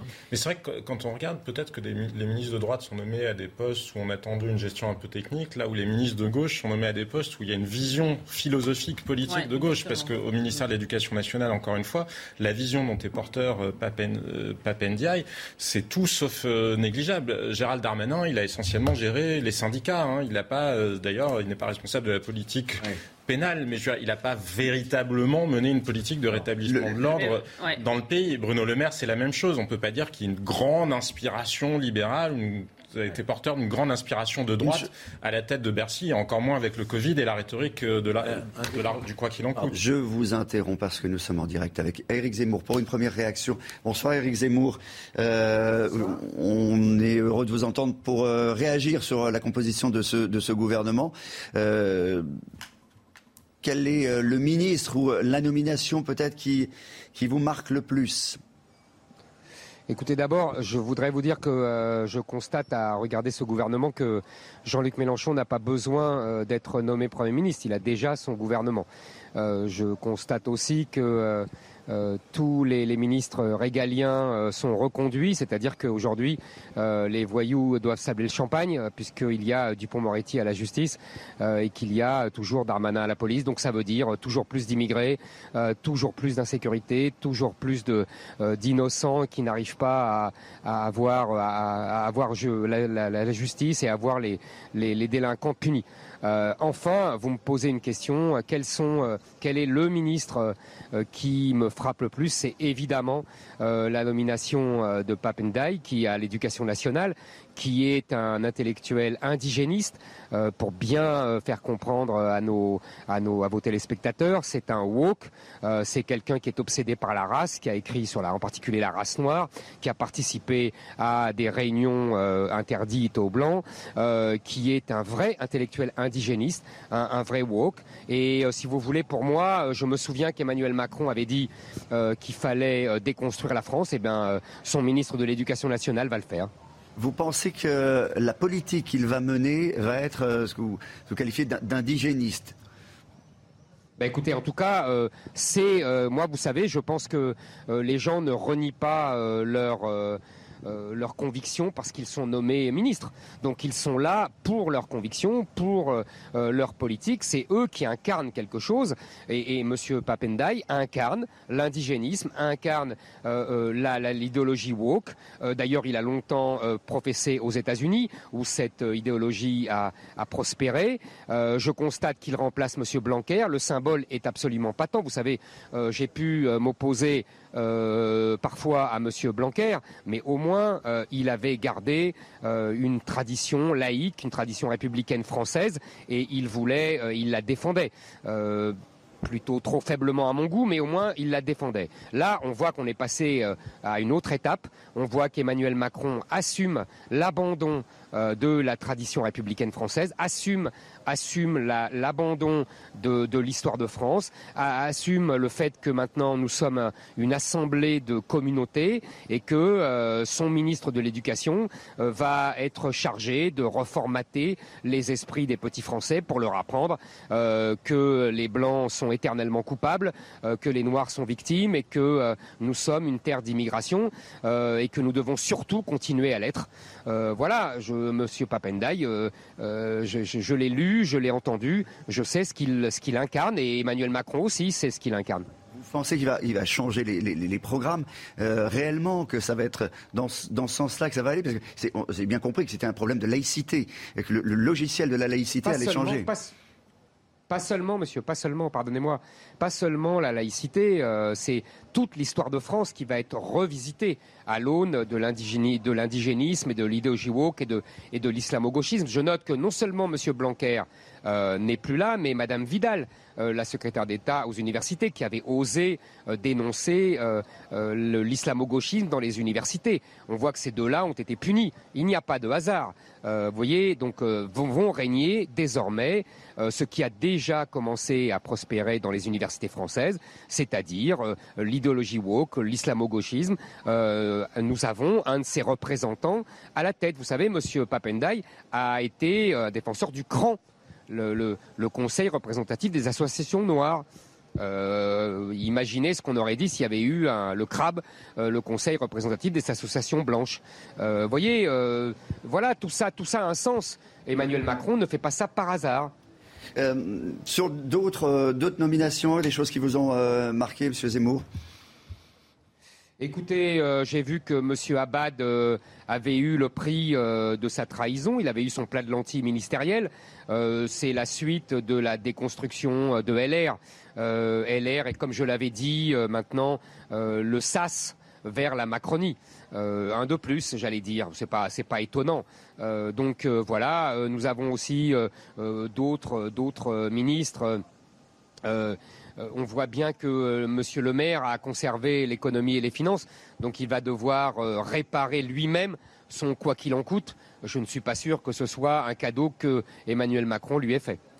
à propos de, de, M. Abad, effectivement, de Damien Abad, qui vient de, de LR euh, et qui rejoint mhm. Emmanuel Macron. Ça pose la question de, de, la crise de confiance, au fond, de la crise de confiance qu'on a auprès des, hommes politiques. C'est-à-dire que pour un, pour un poste ministériel, on peut aller de, l'un à l'autre, c'est ça? Non, non, moi je ne crois pas que ce soit ça. Pardonnez-moi. Hein. Euh, Monsieur Abad euh, était depuis longtemps proche d'Emmanuel Macron. Vous savez, j'ai débattu sur votre antenne avec Monsieur Abad donc c'est quelqu'un de fort respectable, mais il était macronien avant d'aller euh, au gouvernement, dans le gouvernement d'Emmanuel Macron. Non, c'est un basculement idéologique auquel nous assistons. Euh, on a euh, dit de façon prématurée que la droite avait gagné la bataille des idées. On voit à quel point c'est faux.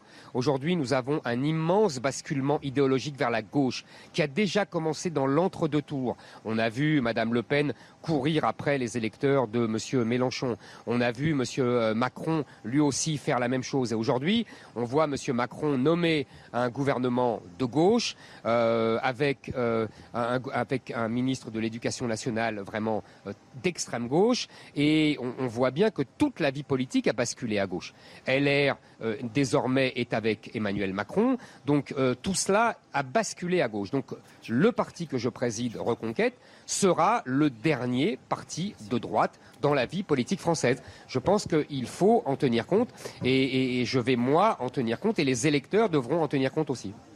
Éric Zemmour, euh, nouvelle ministre de l'Europe et des Affaires étrangères. Alors Catherine, Catherine Colonna, euh, le Quai d'Orsay, c'est un, c'est un des, euh, ministères très, très, très importants. Vous estimez que c'est une nomination importante, celle de, de, Catherine Colonna, ou au contraire Je ne vous entends pas. J'ai bien connu Madame Colonna, Madame Colonna quand elle était avec Jacques Chirac.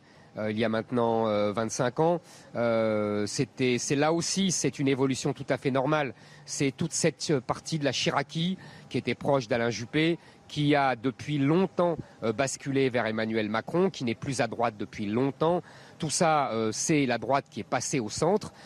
tout ça, c'est les anciens gaullistes qui sont devenus des européistes forcenés et qui sont devenus des fédéralistes européens. Euh, voilà, c'est le, vieux basculement de la politique française qui continue. Emmanuel Macron a donc euh, deux lignes très claires. La première, c'est l'indigénisme woke avec la déconstruction de la France et de l'histoire de France. Et la seconde, c'est le fédéralisme européen, c'est l'édification des États-Unis d'Europe. Euh, et M. Macron a les coups des franches. Il a été réélu de sans, sans, sans coup férir. Et donc maintenant, il va pouvoir développer vraiment ses convictions. On va voir le vrai Macron euh, à l'Elysée, c'est-à-dire à la fois l'idéologie woke, l'idéologie indigéniste et le fédéralisme européen. Éric Zemmour, est-ce que, euh, comme Jean-Luc Mélenchon, vous pensez que ça ne va durer qu'un mois, cette, euh, cette, ce ah, gouvernement d'Elisabeth Borne? pas du, pas du tout. Je ne suis pas d'accord du tout avec Jean-Luc Mélenchon. Je pense que ce gouvernement est fait pour durer. Euh, nous allons avoir plusieurs années de ce gouvernement et nous allons avoir euh, plusieurs années de, de ce que j'ai décrit euh, tout à l'heure. Merci Eric Zemmour.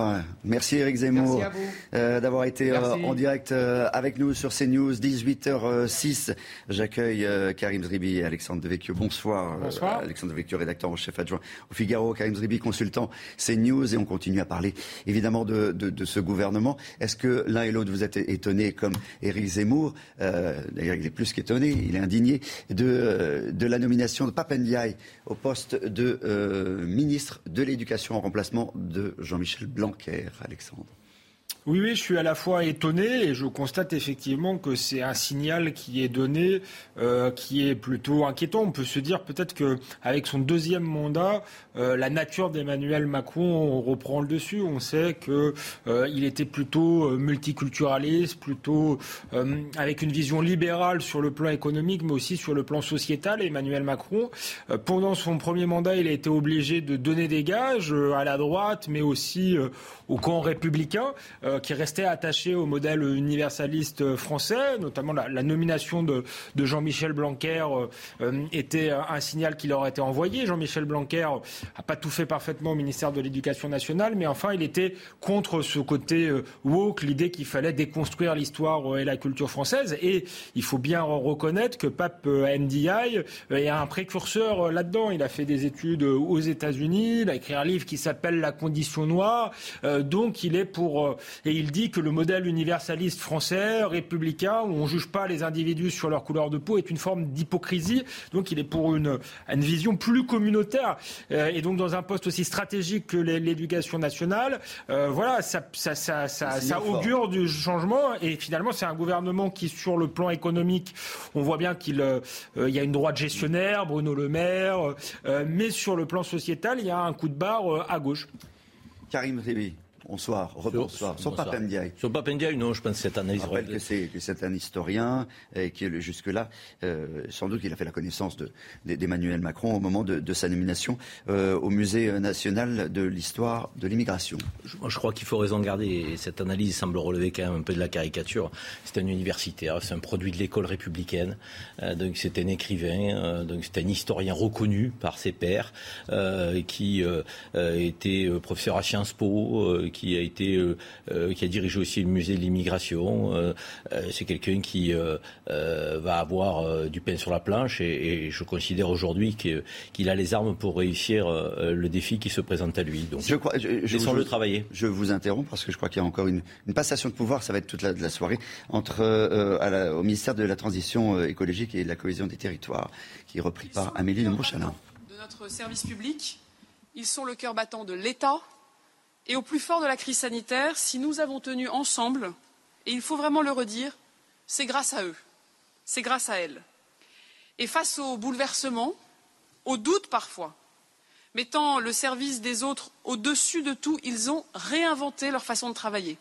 Ils ont pris des risques.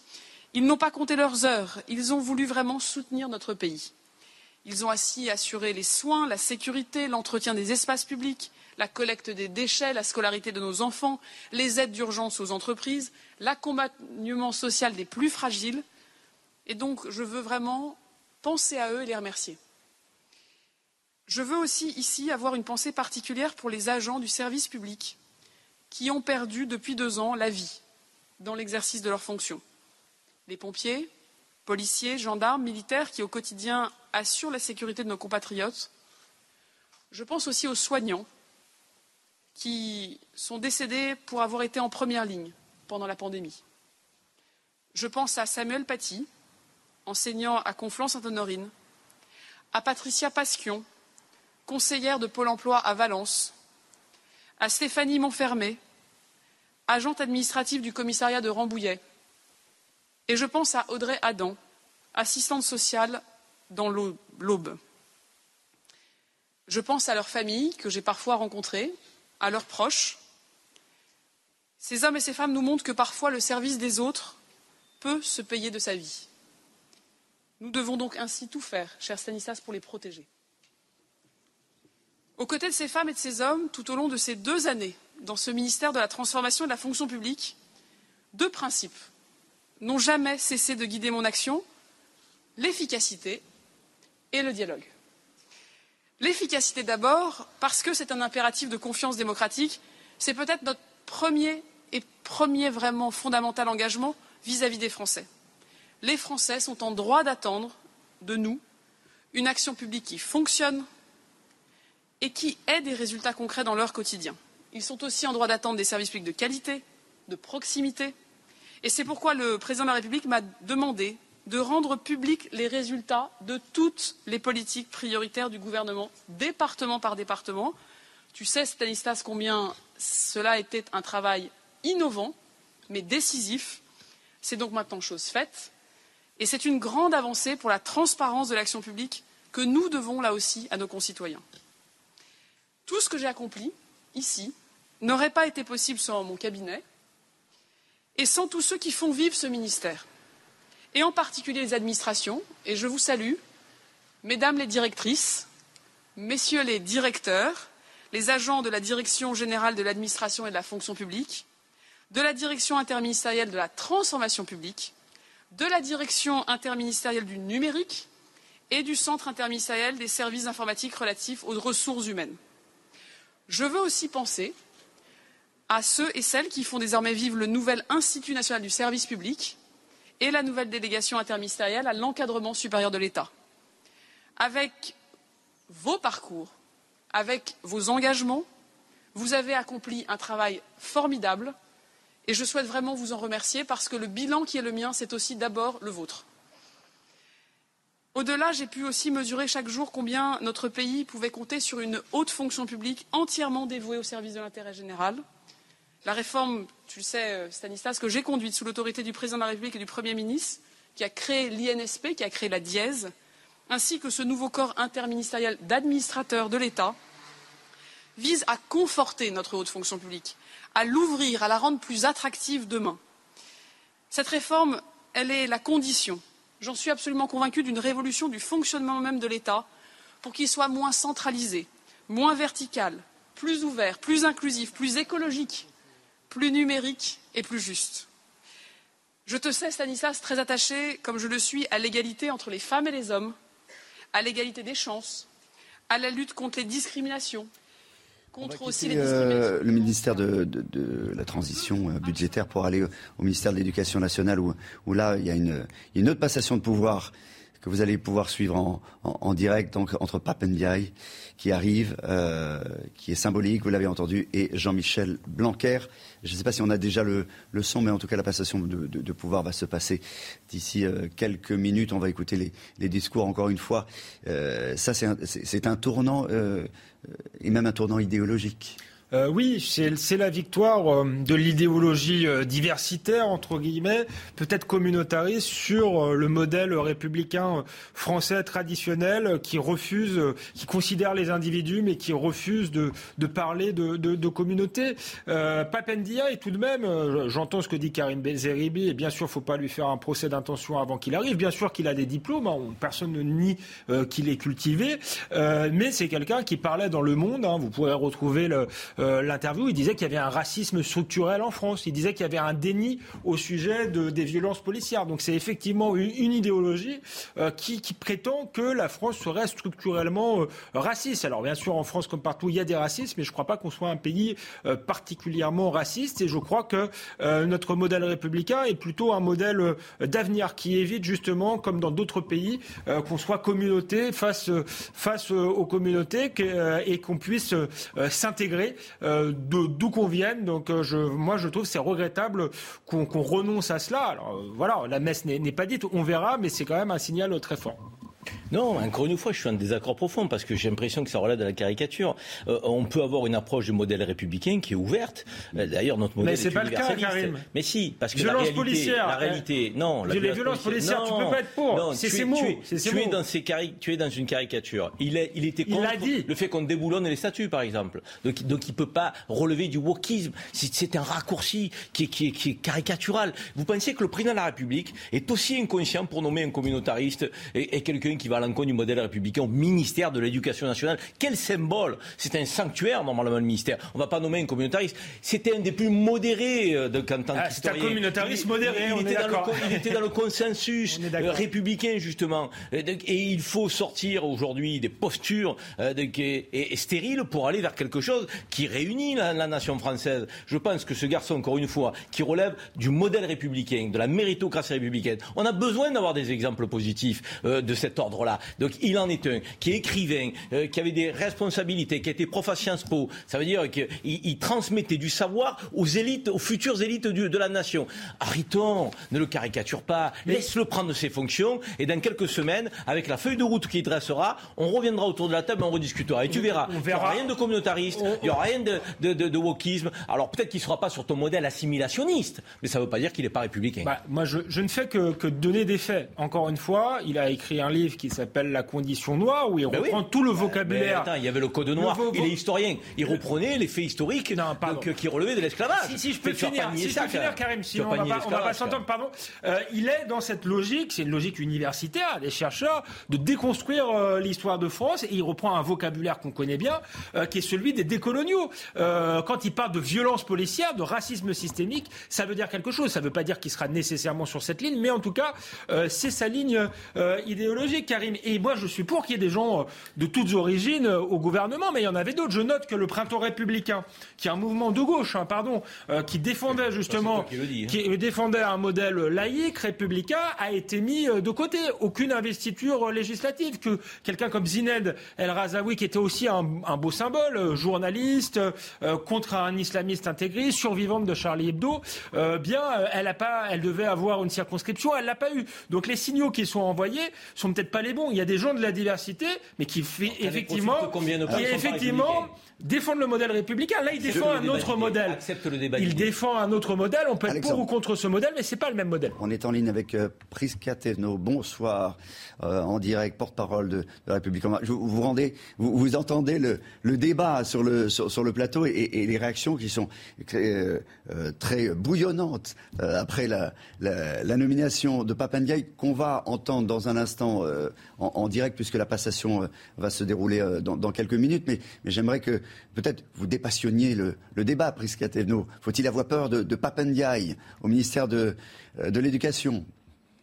Je, pense, bonsoir à tous, je pense que de façon très simple, il faut se demander ce qu'attendent les Français de nous, ce qu'attendent les Français du gouvernement. Et les Français attendent de l'action. Et là, nous avons, avec Papendiaï, mais avec tous les autres membres du gouvernement, une équipe prête à agir, prête à travailler. Une équipe d'expérience, une équipe d'experts, et qui sont capables de tout de suite répondre aux défis qui euh, traversent notre société. Pour répondre plus précisément sur Papendiaï, eh bien, de la même façon, qu'attendons-nous pour notre école, pour nos enfants? On attend d'une école républicaine qu'elle soit en capacité de faire advenir les petits citoyens de demain, qu'elle gomme les inégalités de destin, qu'elle vienne également regarder réellement, concrètement, les discriminations qui peuvent exister au sein de la société et donc au sein de l'école. Et de façon très claire, Papendiaï, qui est un chercheur, un historien reconnu par ses pairs, connaît tous ces sujets, il les maîtrise. Et donc, finalement, la question est plutôt de se poser, est-il en capacité de répondre à tout cela de manière très claire, oui. Attendez pas le, procès qu'on fait en, en, wokisme. Si, si je peux répondre à, Priska, que je, connais bien et avec qui j'apprécie euh, de, débattre, euh, elle a parlé de, lutter contre les discriminations. Moi, je pense que le meilleur moyen de lutter contre les discriminations, c'est de transmettre les savoirs fondamentaux. C'est d'avoir des petits écoliers qui savent lire, écrire, compter, euh, réfléchir par eux-mêmes, et c'est le meilleur moyen de s'émanciper dans la vie. Et Papendia, et voilà, fait des rapports sur le racisme des Français. Euh, sur les discriminations, voilà, je ne suis pas sûr que c'est ce qu'il fallait mettre au cœur de l'école républicaine quand il fait un, un rapport sur l'opéra pour expliquer que des grands classiques de l'opéra, bah, ils sont trop blancs, euh, donc il faut, va falloir peut-être euh, d'autres œuvres plus modernes. Je suis pas sûr que c'est le meilleur moyen de, faire progresser l'émancipation. Je pense qu'au contraire, il faut transmettre ce que nous avons de meilleur, les, classiques, à tous les enfants, quelle que soit leur réponse, réponse de, de de façon très claire, je vais vous rejoindre, Alexandre, sur un point. Oui, l'école, c'est le lieu où on apprend les savoirs élémentaires. Savoir lire, compter, écrire, faire du sport. Mais c'est aussi un lieu qui fait partie de notre société, qui n'est pas hermétique aux problématiques, aux défis de notre société. Et oui, dans notre société, nous sommes traversés malheureusement par des discriminations et par des sujets sociétaux extrêmement, éminemment importants. Préparer nos enfants à devenir de vrais citoyens, c'est aussi les préparer à cela. Et je pense que nous devons euh, sans naïveté, mais en responsabilité, être capable d'en parler de façon paisible. Euh, Tevno, encore une fois, la nomination euh, de Papendiaï semble être à l'opposé, en tout cas c'est une personnalité qui semble à l'opposé de, celle qui était Jean-Michel Blanquer sur, beaucoup de sujets. Est-ce que vous pouvez nous expliquer ce choix, en quelque sorte, d'Emmanuel Macron? Je, vois dans Jean-Michel Blanquer et également Papendiaï quelque chose de très fort et de quelque chose qui est très important pour la mission qui a été confiée par, Jean, Jean-Michel, à Jean-Michel Blanquer pendant les cinq dernières années et euh, la mission qui est aujourd'hui celle de Papendiaï. C'est celle de l'amour de l'école républicaine. Et finalement, c'est ça qui compte le plus, qui est le plus important. Ensuite, venir commenter euh, des personnalités, c'est effectivement important puisque ça montre une touche. Mais rappelons-nous qu'il s'agit du ministère de l'Éducation et donc l'objet principal, ce sont nos enfants, nos enfants à l'école et effectivement ce qu'ils peuvent y apprendre, y apprendre en savoirs fondamentaux, comme l'a dit Alexandre, mais également en savoir-être. Un ministre de l'Éducation nationale ne, se trouve pas en roue libre dans un gouvernement. Il y a une ligne directrice qui est portée, il y a, il y a une vision collective, c'est le président de la République euh, qui euh, en est le, le, le, capitaine, et puis après il y a une, il y a une première ministre aujourd'hui, euh, donc un ministre de l'Éducation, il a à rendre des comptes, il a des réformes à mettre en œuvre qui sont en lien avec une vision globale de la politique qui est menée dans un gouvernement par la volonté du président de la République et du Premier ministre. Donc que ce soit Jean-Michel Blanquer ou que ce soit M. Ndiaye, donc, euh, ni l'un ni l'autre n'aurait pu faire et ne pourrait faire euh, ce qu'il veut, comme il veut, quand il veut.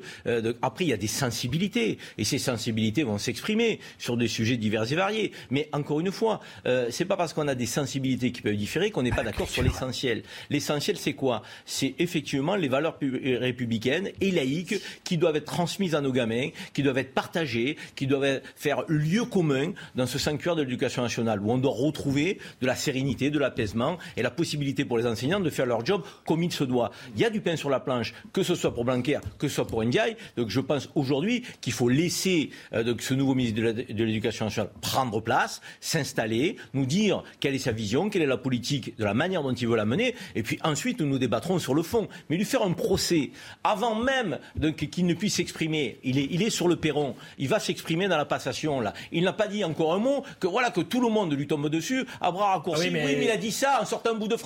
Oui, mais il a fait ça en sortant un bout d'écrit. Mais non, lis son livre votre spécialité. Quand c'est quand, c'est Eric Zemmour, on peut sortir des bouts de phrases. là, là, là, là, justement, ce que tu fais à Ndiaye, tu, tu, tu ne veux pas qu'on le fasse pour des gens pour lesquels tu es proche, dont Eric Zemmour. Donc, s'il te plaît, c'est comme la diabolisation. Il faut pas diaboliser l'extrême droite, mais il faut diaboliser l'extrême droite. Il faut diaboliser personne. C'est mieux. il faut faire des raccourcis.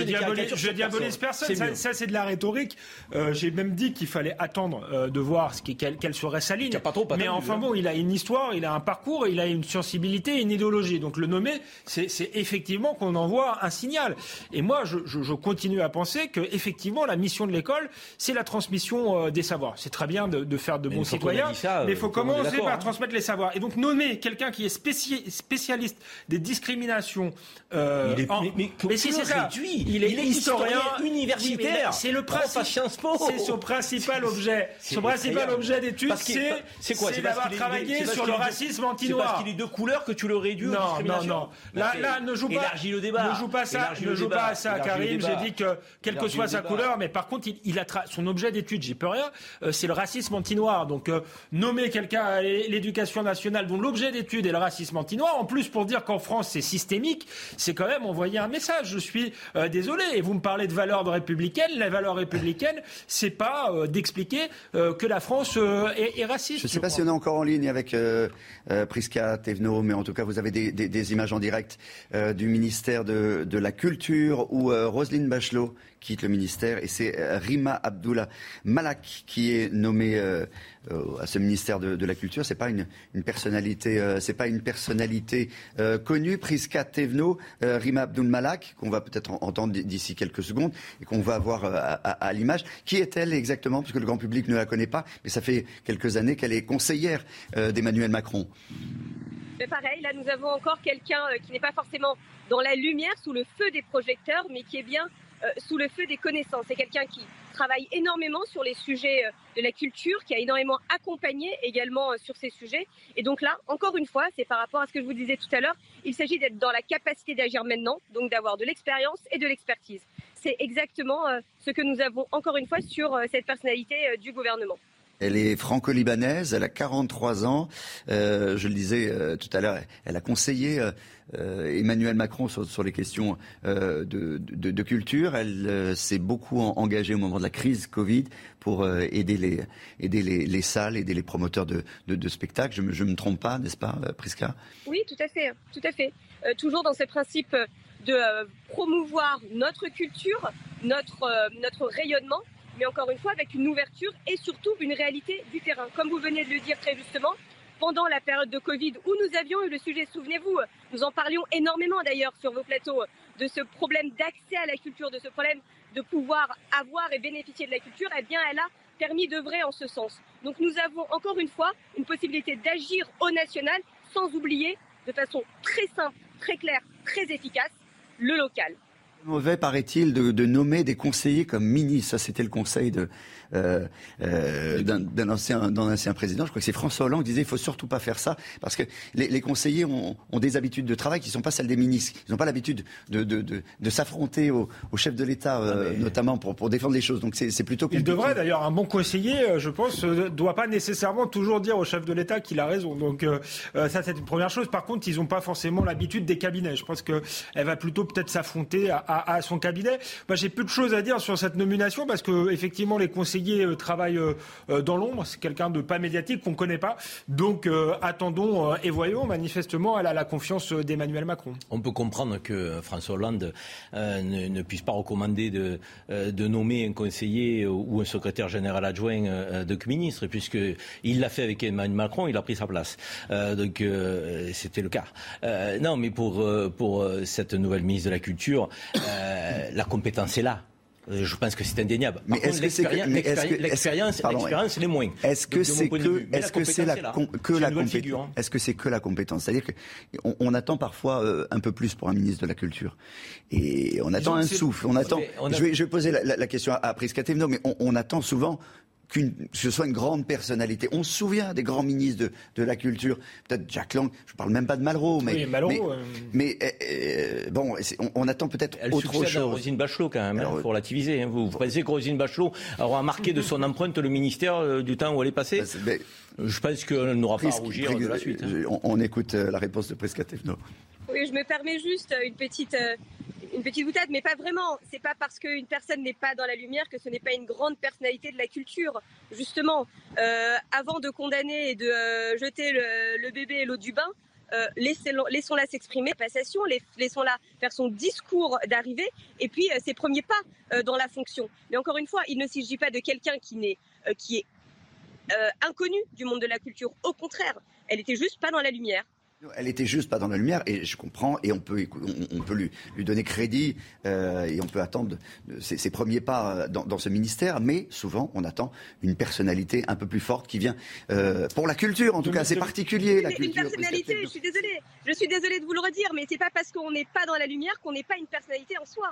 Hmm, oui, bien sûr, mais enfin il y, a des tas de gens qui pourraient faire le, job comme on dit au ministère de la Culture. Il semble que ce soit compliqué, plus compliqué qu'ailleurs. Non, mais d'une part, ça dit des choses sur Emmanuel Emmanuel Macron. De manière générale, Emmanuel Macron n'aime pas les gens qui sont dans la lumière. Il préfère être lui-même dans la lumière et si possible que personne ne lui fasse d'ombre. D'ailleurs, on voit, c'est un gouvernement globalement de, techniciens avec des personnalités qui ont peu de, poids politique euh, et peu de, poids médiatique. Et c'est vrai qu'il aurait pu choisir une personnalité emblématique. Il l'a pas fait.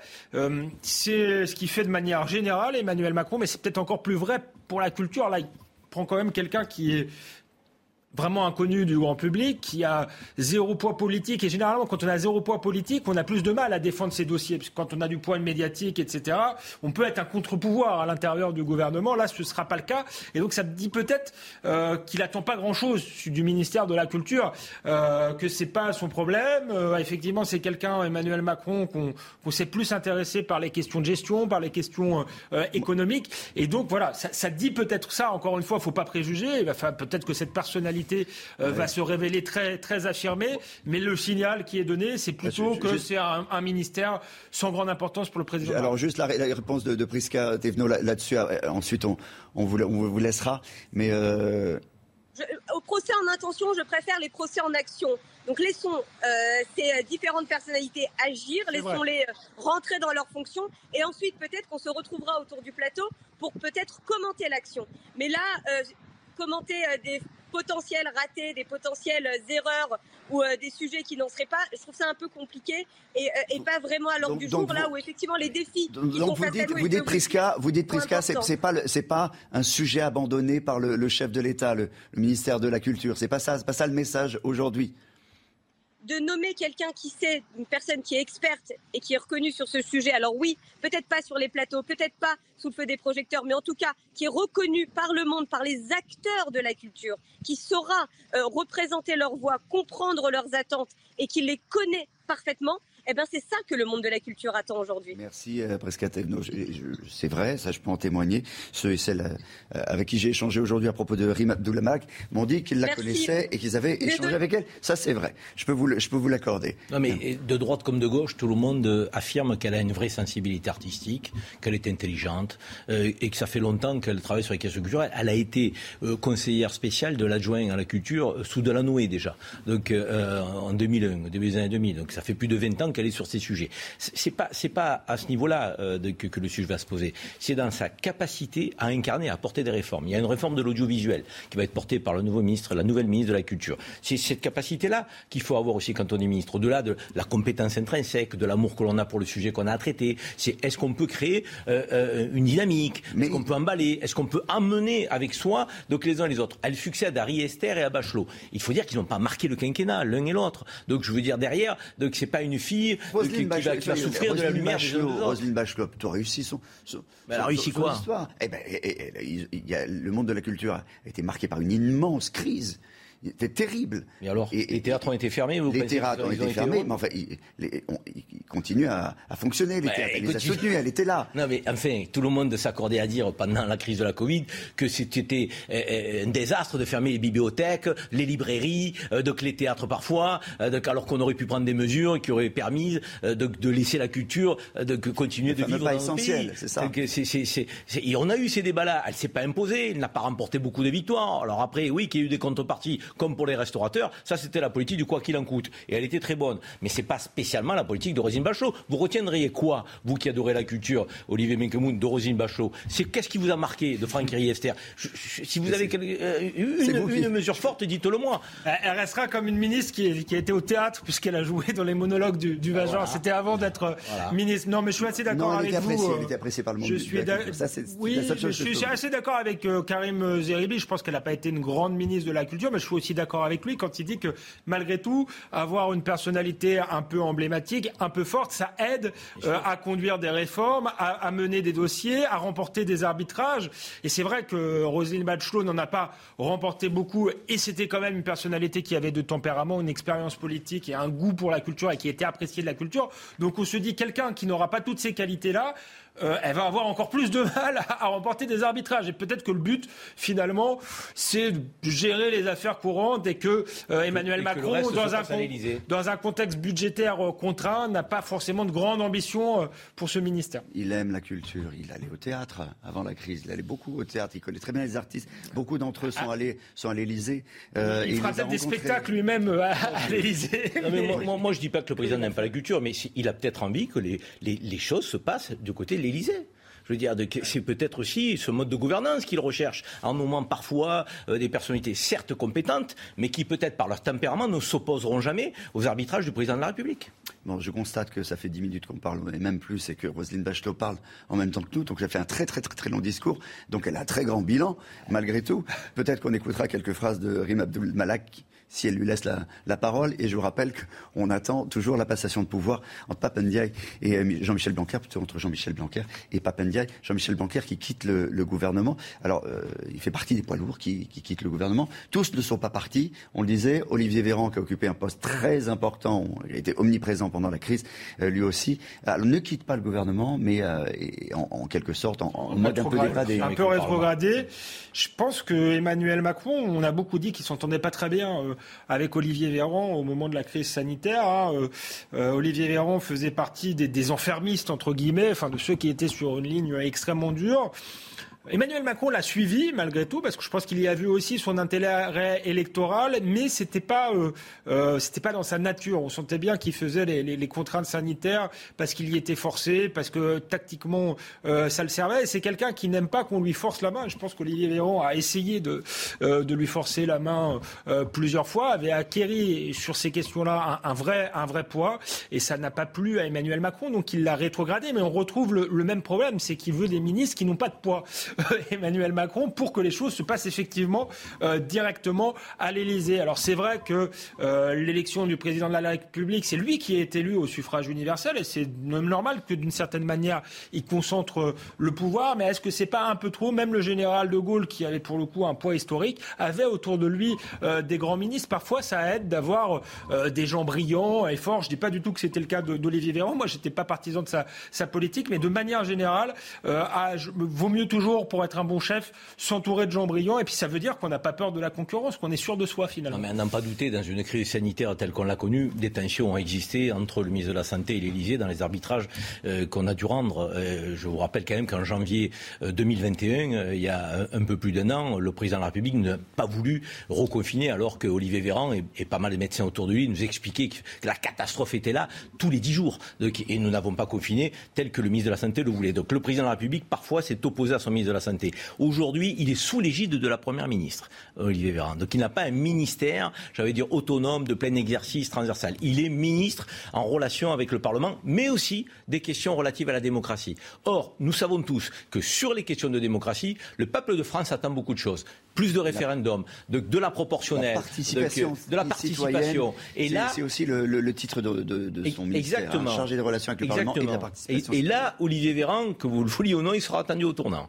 Il sera attendu au tournant à la fois par les forces d'opposition et par des associations qui militent en faveur de plus de démocratie. Est-ce que c'est une manière de lui faire faire ses classes politiques? Parce qu'au fond, c'est pas un élu, Olivier Véran terrain. Il n'a pas de mandat. Il est arrivé, c'était un médecin, compétence médicale, c'est sûr, mais est-ce qu'il ne manquait pas un peu de, de substance politique Non, moi je, crois à la première option, le fait qu'ils se sont mal entendus, que Emmanuel Macron a voulu le rétrograder, parce qu'on regardait Elisabeth Borne, elle n'est pas élue non plus, c'est pas une politique, c'est une technicienne, ça gêne pas du tout Emmanuel Macron de nommer des techniciens à des postes, à des postes importants. dans le Calvados. Euh, donc euh, oui, bah, enfin il aurait pu, si c'était ça, il pouvait lui dire d'aller se présenter quelque part. Non, je crois pas que ce soit l'enjeu. Le, Jean Castex c'était élu, mais d'une petite, euh, euh, d'une toute petite, d'un petit village.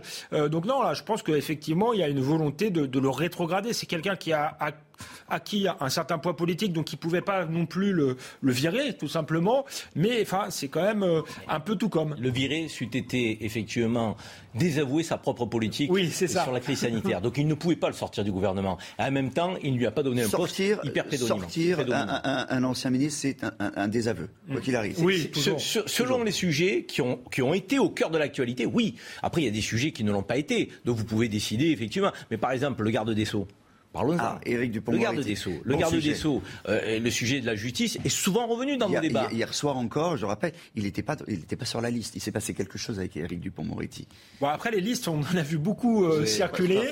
Euh, on, a tous été démentis. Papendia et personne n'en avait parlé. On avait des profils très républicains, on n'a pas eu. Non, ça confirme que Emmanuel Macron a de la suite dans les idées. Je disais, son vrai logiciel, au fond, ce, quand il est entré en politique, c'est quelqu'un de de droite sur le plan économique, enfin de droite gestionnaire, c'est pas forcément ma droite, parce que moi, la gauche quand même. C'est une droite sociale. Il, était dans le gouvernement. Non, mais sur les questions économiques, il a toujours été euh, plutôt adepte de la rigueur, même s'il a fait le quoi qu'il en coûte. C'est un homme de Bercy, si vous voulez, un technocrate euh, euh, qui fait des réformes qui sont pas hyper sociales. Par contre, sur le plan sociétal, c'est plutôt un, libéral sur les questions de, de société, sur la question de l'immigration, de l'intégration. On voit bien qu'il était plutôt pour un modèle multiculturaliste, sur les questions de la PMA, de la GPA, peut-être demain de l'euthanasie. On sent que ça, ça penche plutôt euh, à gauche. Et donc la justice, finalement, euh, oui, je pense qu'il n'est pas pour une politique si dure en matière de sécurité. On voit qu'il est mal à l'aise. Donc euh, d'un côté, il a son pied droit, Gérald Darmanin qui le garde, mais il garde un pied gauche qui est du Dupont-Moretti. Moi, je trouve que c'est une forme d'incohérence qui est problématique, mais il a choisi de, de, de continuer dans cette, dans cette voie-là. Et puis c'est un désaveu aussi pour les magistrats. C'est quelqu'un, je disais, qui n'a pas envie qu'on lui force la main, qui déteste ça. les magistrats ne voulaient pas de, Dupont Moretti ont mis la pression pour la première fois en plus dans l'histoire en portant plainte contre le, garde des Sceaux. Je pense que garder le garde des Sceaux, c'est aussi une manière de leur adresser un pied de nez et de dire je ne cède pas euh, à la pression euh, d'un corps de l'État. Non, mais Emmanuel Macron euh, réaffirme avec la composition de ce gouvernement que c'est un homme de centre droit. Euh, et c'est pas étonnant que énormément de, personnalités de centre droit euh, les rejoignent. Darmanin, euh, Bruno Le Maire, Jean-Michel Blanquer, Édouard Philippe, Jean Castex.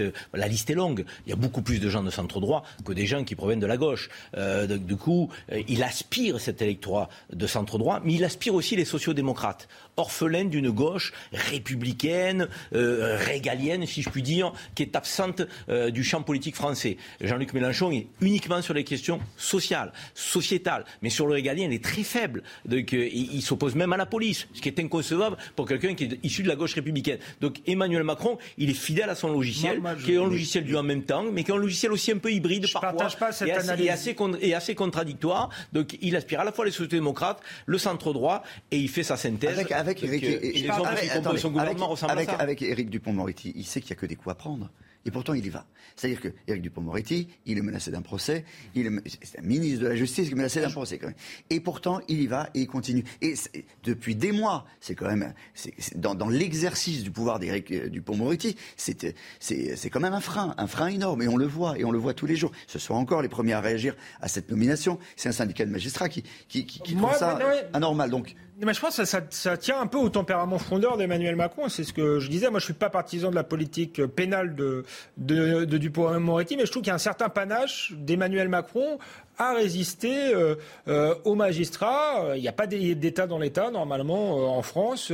Et il n'aime pas les réflexes corporatistes, les corps intermédiaires. Emmanuel Macron, il a décidé de mener une politique avec cet homme-là et il s'y tiendra jusqu'au bout. Donc ça, c'est pour le, tempérament d'Emmanuel Macron. Après, j'ai pas la même analyse que Karim Zeribi parce que moi, je pense que les, les sociodémocrates attachés aux, valeurs républicaines, à une certaine fermeté en matière de sécurité, ont plutôt été mis de côté dans ce gouvernement. Je parlais du printemps républicain euh, qui aspirait à rentrer dans le gouvernement et à peser, qui sont plutôt des sociodémocrates classiques. Ils ont été euh, mis de côté. Donc, euh, si vous voulez, moi, je, pense que sur ligne, le plan, la ligne non, mais sa, ligne, elle est libérale, de libérale. Enfin, libéral, c'est un mot compliqué, mais en tout cas gestionnaire, technocratique sur le plan euh, économique et social. Mais par contre, je crois qu'elle penche plutôt à gauche sur le plan sociétal. Alors, et de plus en plus pour ce deuxième mandat où il aura la Il y a un ministre qui vient de gauche, c'est Olivier Dussopt, qui, a- qui remplace Elisabeth Borne, qui est ministre du, du, du, du- était du déjà dans le premier gouvernement. Et je crois qu'il envoie des clins d'œil, moi, à Jean-Luc Mélenchon. Moi, je, pa- pardon, Papendiaï,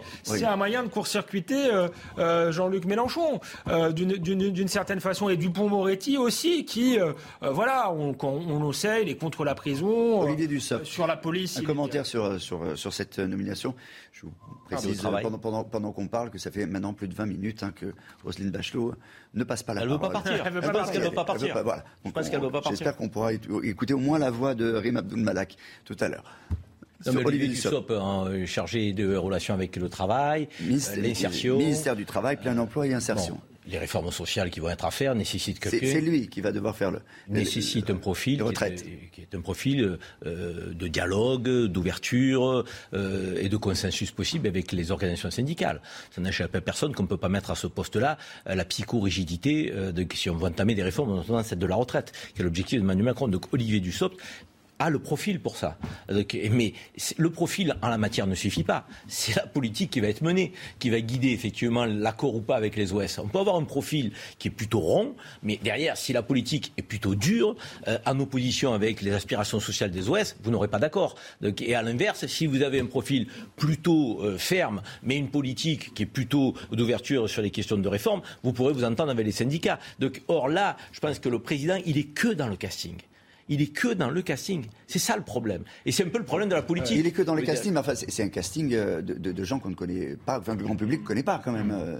Olivier Dussopt, il était connu. quand même. Olivier Pour- Dussopt, pour ceux, oui, qui, et pour ceux qui sont passionnés de Faites politique. un sondage dans la rue, je suis pas sûr que les Ah, gens. encore euh, une fois, Ah non, mais il y en a ça- beaucoup. Alors, si vous allez par là, Mais je vais par là euh, parce Benguemoun, que- sur 30 ou 40 ministres du précédent gouvernement, il y en a peut-être 5 qui sont connus. hein. Mais c'est toujours pareil dans tous les gouvernements, que ce soit celui d'Emmanuel Macron, de François Hollande, Nicolas Sarkozy. Je veux bien, je le veux bien au début, je veux bien au début de, quand ils sont nommés, le mais à la fin, on les connaît d'habitude. Mm, mm. Oui, mais c'est une grande particularité du gouvernement de- d'Emmanuel Macron, c'est que je pense que c'est un certain nombre de ministres, nous, euh, si vous demandez aux Français, ils ne les connaissent euh, toujours pas. Et je pense que c'est voulu, parce qu'il a une vision, euh, c'est l'expertocratie au pouvoir, Emmanuel Macron. C'est la dépolitisation de la politique, l'idéologie ne compte pas. En réalité, je pense qu'ils ont une idéologie qui est plutôt européiste, plutôt gestionnaire. Mais pour eux, ils incarnent euh, voilà, la politique des experts, des technocrates. Et donc, on est dans, dans la gestion et on évite euh, finalement l'idéologie politique euh, et les clivages.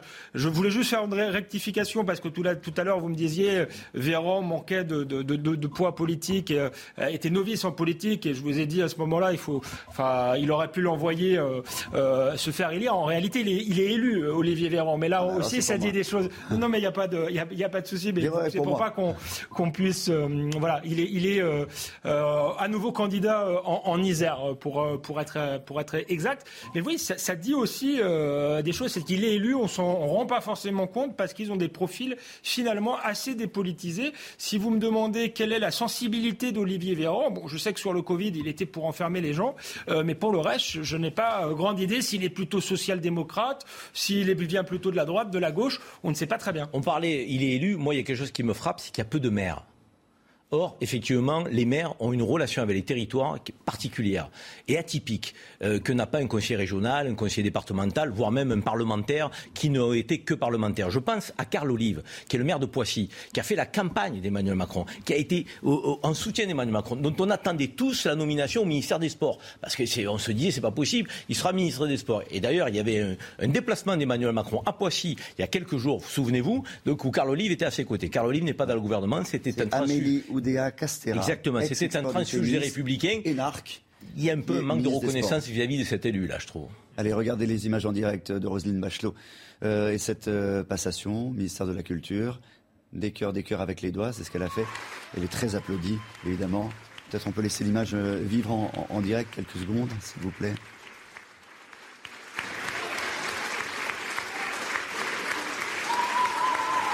Carrément, on ne peut pas dire qu'elle n'était pas appréciée, en tout cas. Et non, vous savez pourquoi elle est applaudie? Parce que c'est la fin de son parcours politique. Donc on salue tout son parcours politique, pas simplement ce qu'elle a fait au ministère de la Culture. On est conscient que pour Rosine Bachelot, la vie politique s'est terminée. C'est terminé. Elle se termine au ministère de la Culture. il faut être sérieux. Je veux dire, vous voulez qu'elle brigue quoi aujourd'hui? Elle a presque 80 ans. C'est beau ce qu'elle a fait. Elle a un très beau parcours politique, Rosine Bachelot. Elle a été ministre de la Santé, ministre de la Culture, euh, donc elle a été reconnue quand même dans ce qu'elle a fait. Donc là, je pense qu'on salue le parcours politique de la femme, Rosine Bachelot, qui, est appréciée en tant que telle. C'est une belle personnalité. Alexandre. Elle était aussi ministre de l'écologie. Euh, pour le coup, euh, elle fait partie des gens qui, d'une certaine manière, sans vouloir être désobligeants, ne savent pas forcément s'en aller. Je vous ai promis qu'on entendrait au moins la voix de Rima Abdul Malak. Ça a duré plus d'une demi-heure, hein, le, discours. Donc on va, on va écouter. Le ministère de ce qui donne du sens et du goût à la vie. Bon. Nous avons l'une et l'autre des parcours très différents. Voilà, on va, on va laisser le, ministère de, la Culture euh, et ses passations de pouvoir. C'est des choses aussi très convenues, euh, hein, ces, passations de pouvoir. C'est des bilans pour l'un et c'est euh, des, des remerciements de son prédécesseur en général pour, pour l'autre. Hein. Oui, en plus, il n'y a pas d'alternance c'est une continuité avec des personnalités qui euh, donc, se remplacent. Euh, donc ce sont des discours de louange, euh, un peu béni oui oui, disons-le. Il n'y a pas de, il a pas de désaccord. Donc, donc, du coup, on est dans le protocole, un protocole républicain, donc qui a toujours été de rigueur. bon, voilà, il faut en passer par là. C'est aussi ça la République. C'est, Elle est faite de protocoles et de symboles. Donc, mais encore une fois, sur ce gouvernement, moi, je retiendrai qu'à des postes clés, Emmanuel Macron est dans la continuité le ministère de l'Intérieur, le garde des Sceaux, Bercy, c'est trois grands ministères qui structurent aussi la République. Et là, on a trois personnalités qui n'ont pas bougé.